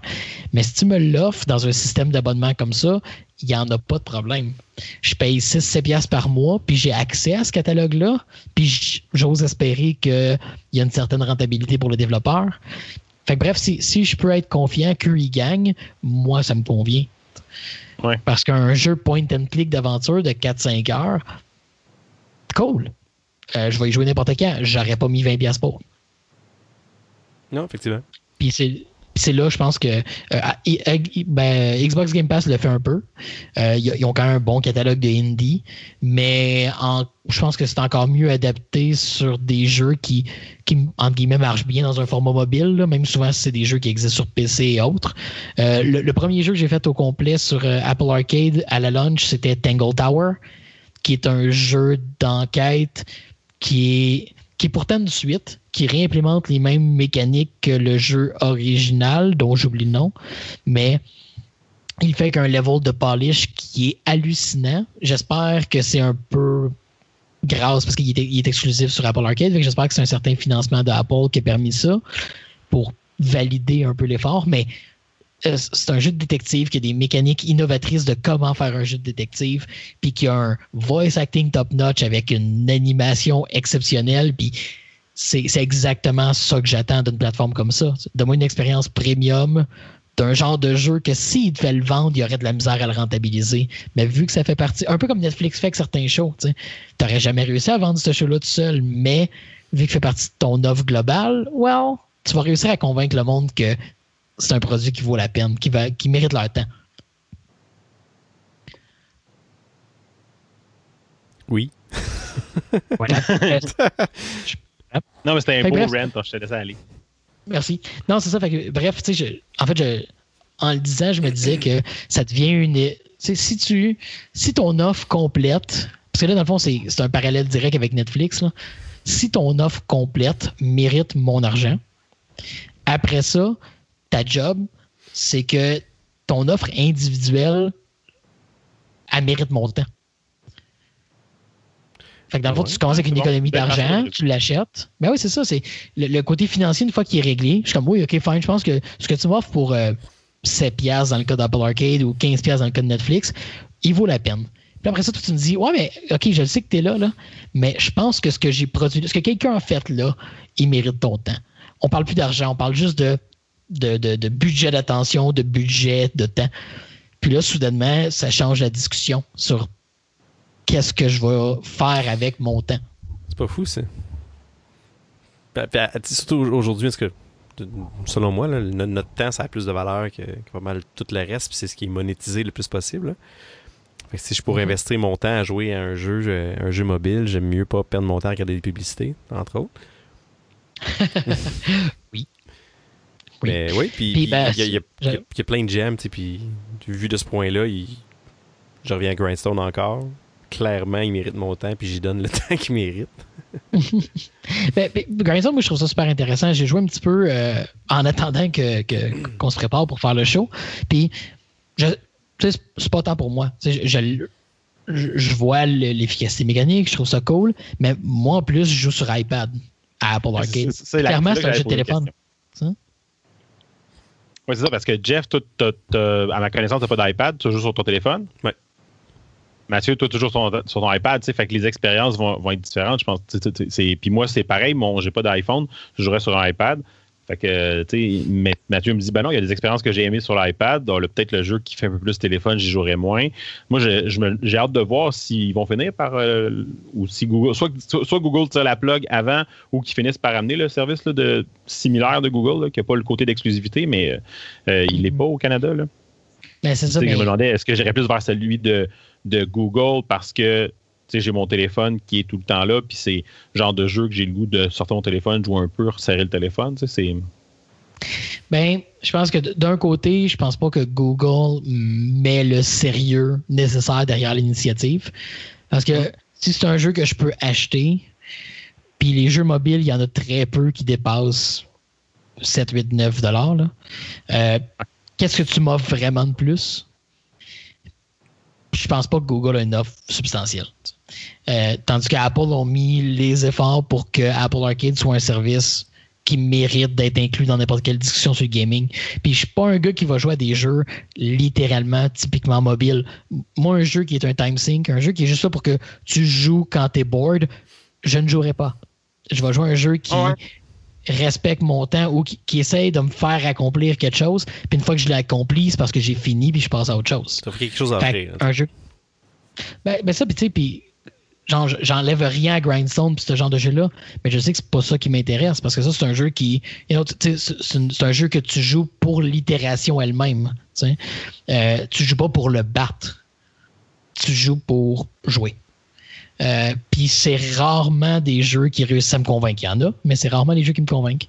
Mais Apple Arcade offre des deux. Fait que je pense qu'ils ont, ils ont une bonne offre parce qu'ils comprennent ça que d'un côté, tu vas aller chercher celui qui veut une expérience mobile premium, puis tu veux l'autre qui veut des expériences. Fait que je pense qu'ils ont une belle offre. Il y en a pour tout le monde, c'est ça qui est intéressant. Ouais. Puis je pense qu'on a assez liché le cul de Apple Arcade. Ouais, je pense que maintenant, Bon, fait que maintenant, dans les points négatifs, par contre, ben, tu sais, justement, vu qu'il y en a pour tout le monde, puis même si Apple font un. Well, je pense que c'était mieux au début, mais c'est difficile de faire de la curation, de présenter le catalogue d'une façon où ce que tout est mis en vedette sans tomber dans le Candy Shop Effect. T'es tombé devant le Ah, j'ai tout ça que je peux jouer, à quoi je joue, puis là, tu finis à rien jouer. Netflix Ouais. catalogue devant toi, tu fais, tu, tu passes une demi-heure à zapper virtuellement. Tu par écouter The Office encore. Puis, puis personnellement, là, je, je, je le lise comme un point négatif, c'est vrai, mais euh, c'est pas un c'est pas un showstopper en soi. Parce que bon, il y a différentes façons de. Comme tu peux te faire recommander un jeu, tu peux te faire recommander un jeu qui est sur une plateforme du genre, mais la découvrabilité est quand même un obstacle additionnel.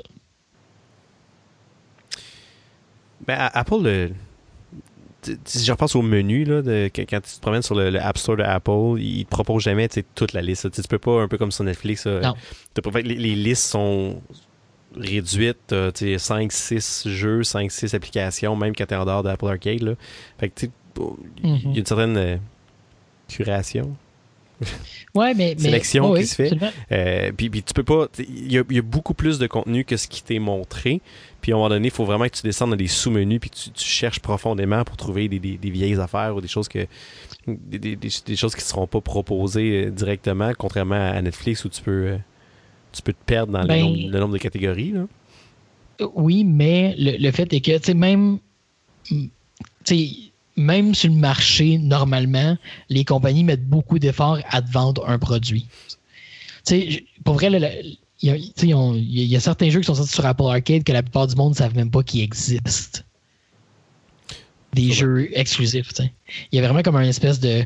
De, de ah, ben c'est la plateforme qui est là, puis vu que c'est des trucs qui sont exclusifs, j'imagine que les développeurs s'en remettent à Apple pour la commercialisation. Tu sais, il y a le jeu euh, Ultimate Rink, qui est un espèce de jeu de hockey fucked up qui existe sur euh, Apple Arcade. La quantité de licences puis de fonds là-dedans, la quantité de monde que je connais qui pourrait être intéressé par ce jeu-là, personne sait que ce jeu-là existe. Puis c'est un 100% exclusif. Il y a vraiment quand même un enjeu. C'est le même. Ben, tu sais, Netflix ont quand même bien fait. Je pense que Netflix, en général, en étant dans le, dans le zeitgeist de la façon qu'il l'est, aide à sa découvrabilité de ses nouveaux shows, puis en, en espaçant les shows. Bref, il, bref, il y a sa place en culture, ce qui fait que c'est plus facile, mais il y a quand même un enjeu de découvrabilité du contenu. Euh, je pense que ça s'adresse pas- plus à quelqu'un. Ouais, Mm. C'est vrai que c'est pas des jeux non plus qu'on va voir souvent des articles sur les sites de, de review, sur les sites de, de nouvelles. Euh, puis ce que je suis en train de me demander, c'est est-ce que c'est parce que c'est exclusif puis c'est dans un dans un circuit fermé, mais pourtant non, parce que les, exclusivités de PlayStation, les, ex- les exclusivités de Xbox ou PC, on, va en parler, ça va être review quand il y a un gros jeu, un nouveau jeu, un, un jeu indie intéressant qui sort, on va on va en parler, mais je vois j'ai vu un article sur Grindstone, mais je me rappelle pas d'avoir vu euh, Butter Royale. J'ai peut-être vu deux jeux passer dans les derniers mois qui, qui viennent de Apple Arcade. À la sortie, je me rappelle qu'il y avait un peu plus de buzz. C'est comme ça que j'ai, je me suis abonné pour jouer à Pinball Wizard. Ouais, mais, Euh, depuis, c'est Exact. Exact. C'est un peu comme. Je pense que je- ceux qui ont été convaincus sont abonnés, mais c'est pas une masse critique assez importante pour que le, le- le- le- les blogs de gaming en fassent une, un, you know, un showcase récurrent. Là. Puis je pense que ça. Bref, la découvrabilité reste un enjeu, comme sur d'autres plateformes du genre. Steam a le même problème. Là. Mais là, vu que tu n'essayes même pas de vendre quelqu'un, ça se peut que ton jeu se perde en masse. Ben, ma, ma question à ce moment-là, c'est est-ce que ça se peut que ce soit rattaché au fait à, la plateforme? Les, les, les plateformes mobiles sont rattachées à des jeux free-to-play où la qualité est souvent médiocre? Là, on se retrouve avec la- des jeux de qualité, mais sur une plateforme. Est-ce que, est-ce que les médias en général donnent pas l'attention que ça mérite à ces jeux-là parce que on, bah, c'est mobile, puis les gens sont pas intéressés tant que ça par les jeux mobiles? ouais. Ou les gamers sont pas intéressés par les jeux mobiles, puis c'est pour les autres, les casual gamers?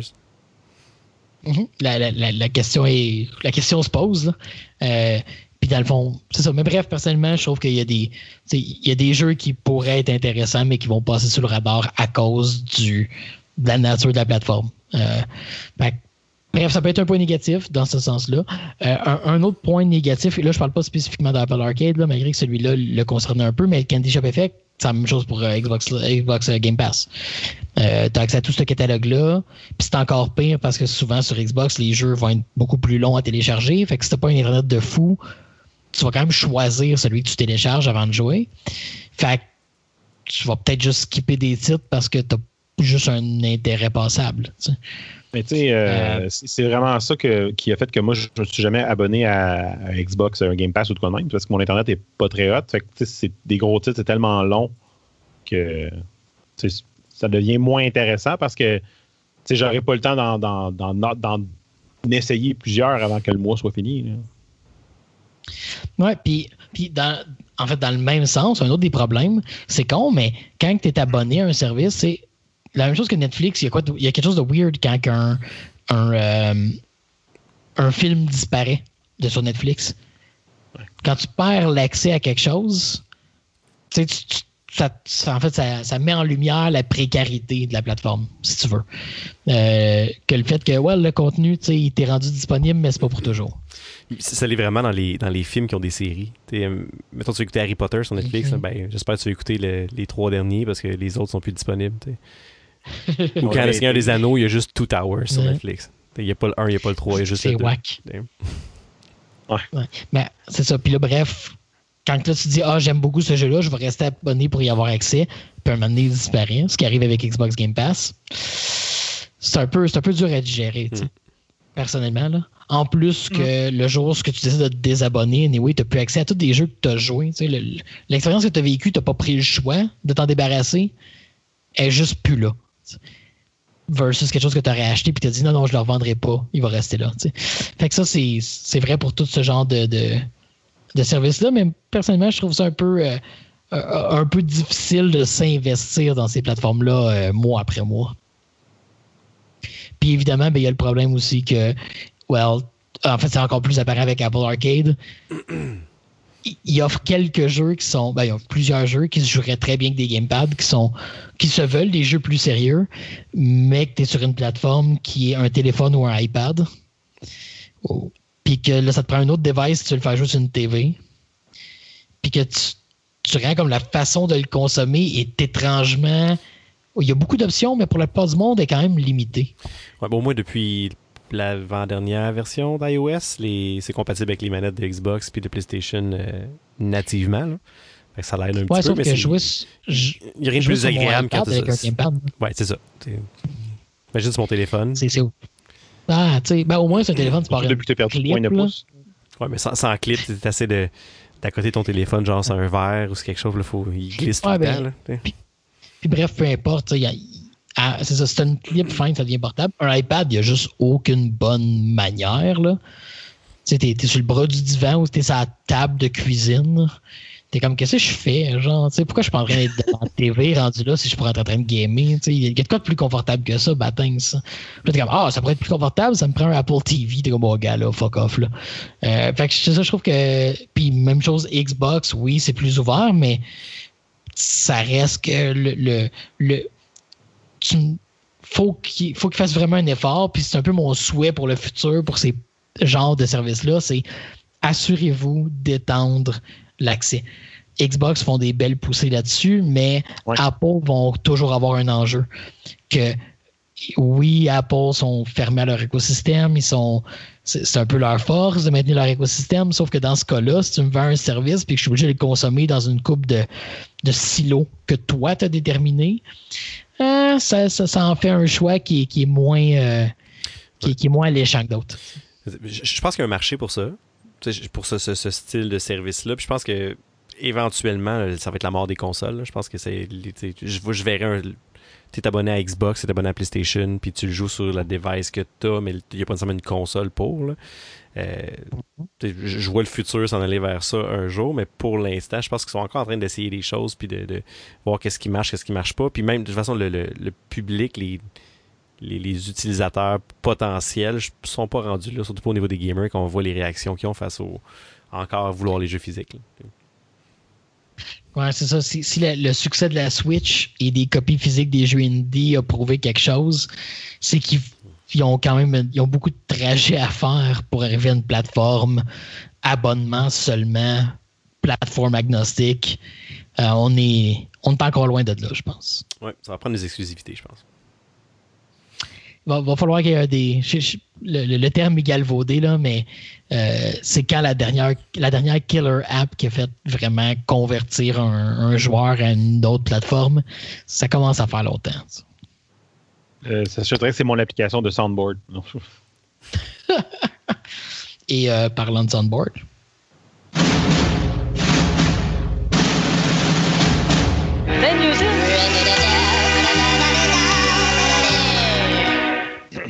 pire segway ever.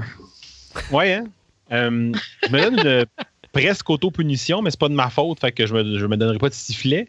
Euh, la semaine passée, ben, dans le dernier épisode, dans le dernier épisode plutôt, euh, j'avais annoncé la sortie de New Gunbound. Mais il n'est pas encore sorti, là. C'est marqué Coming Soon sur Steam. J'ai quand même checké parce que j'étais comme un peu intéressé. C'est ça. C'est ça. Euh, Puis euh, pour, pour le bénéfice de nos auditeurs, là, je j'ai, j'ai- par respect pour la mémoire de, de- de l'acteur, je suis allé rechercher mon drop là, que je voulais vous faire entendre tantôt.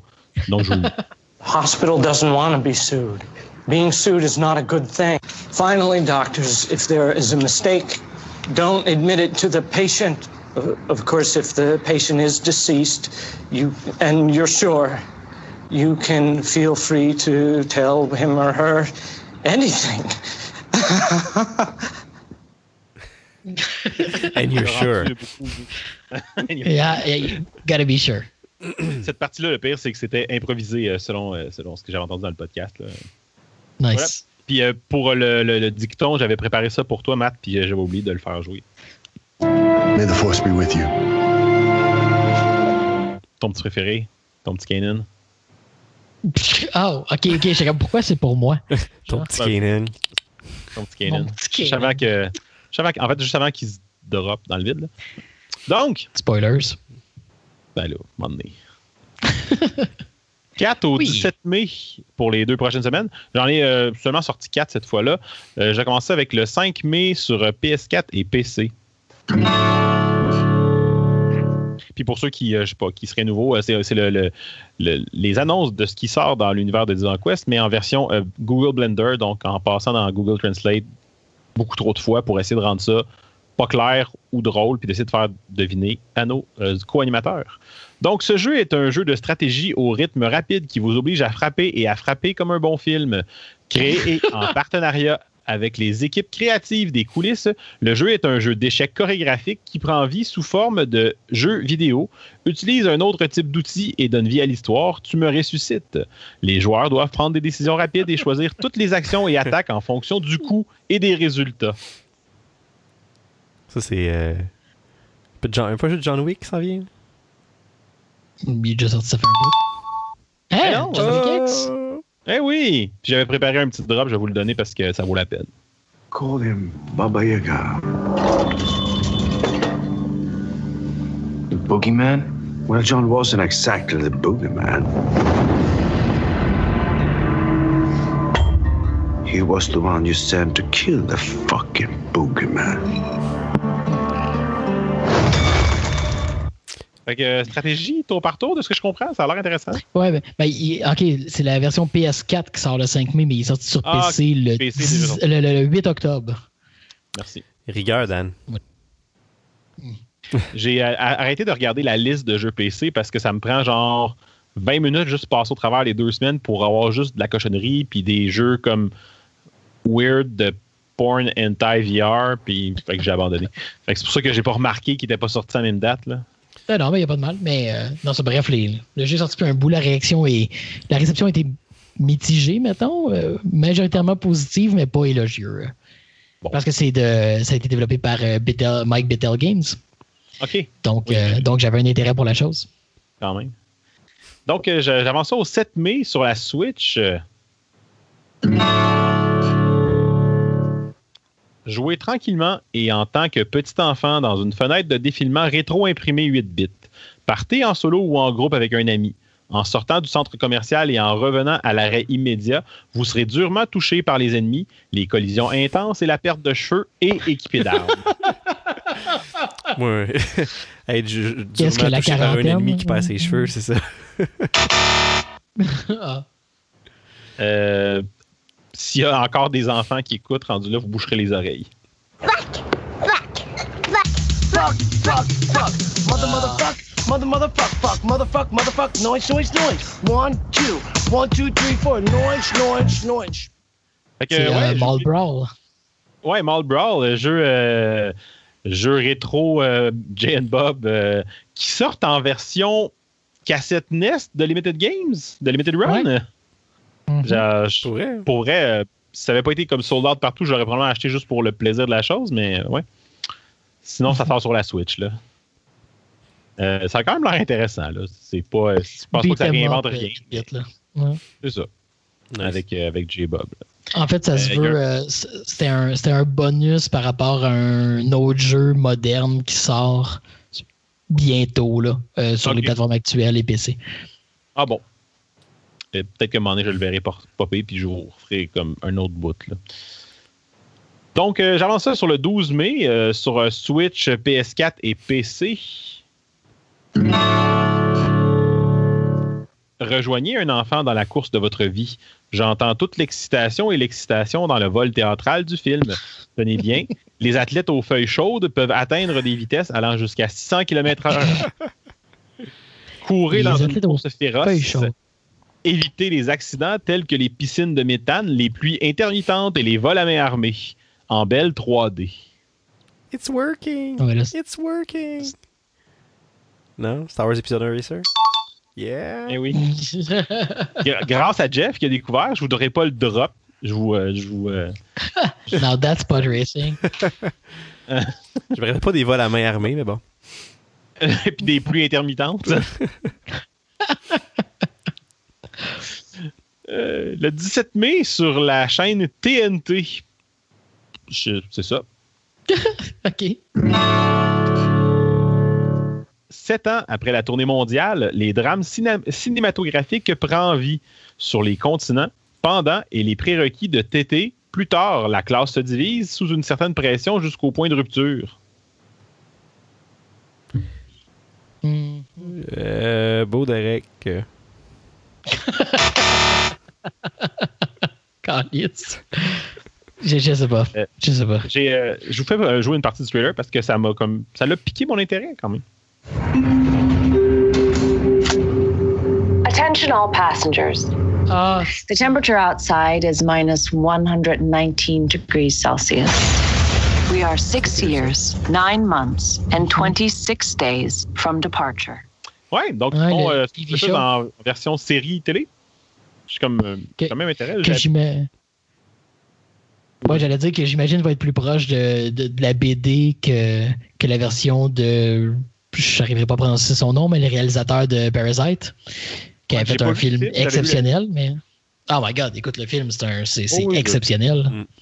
c'est dans les choses que je voulais faire, mais ça a juste comme, tu sais, tu finis par oublier qu'il existe. Là, pendant- puis c'est ça. Mhm. Mais j'ai beaucoup aimé la BD, j'avais acheté. euh, puis, euh, bref, la série elle me donne quand même un certain intérêt. J'ai hâte de voir. Mhm. Et voilà. Donc, euh, Good show! donc, pour trouver les derniers épisodes, pour nous rejoindre, on va au divanquest.com. Euh, Je me rappelle ce qu'on avait oublié, ce qu'on avait demandé tantôt de nous envoyer à, euh, directement sur notre courriel là, au divanquest.gmail.com. Mathieu, Ah, c'était euh, c'était si vous appelez votre compagnie cellulaire pour avoir un contrat sur 170 ans. Euh, voilà. Voilà. Fait qu'on attend vos, euh, su- vos- on attend vos, vos, vos- vos démarches. Euh, sur, euh, sinon, on se retrouve sur RZO, les autres plateformes de podcast. On se revoit dans deux semaines et d'ici là, Game on! Game on!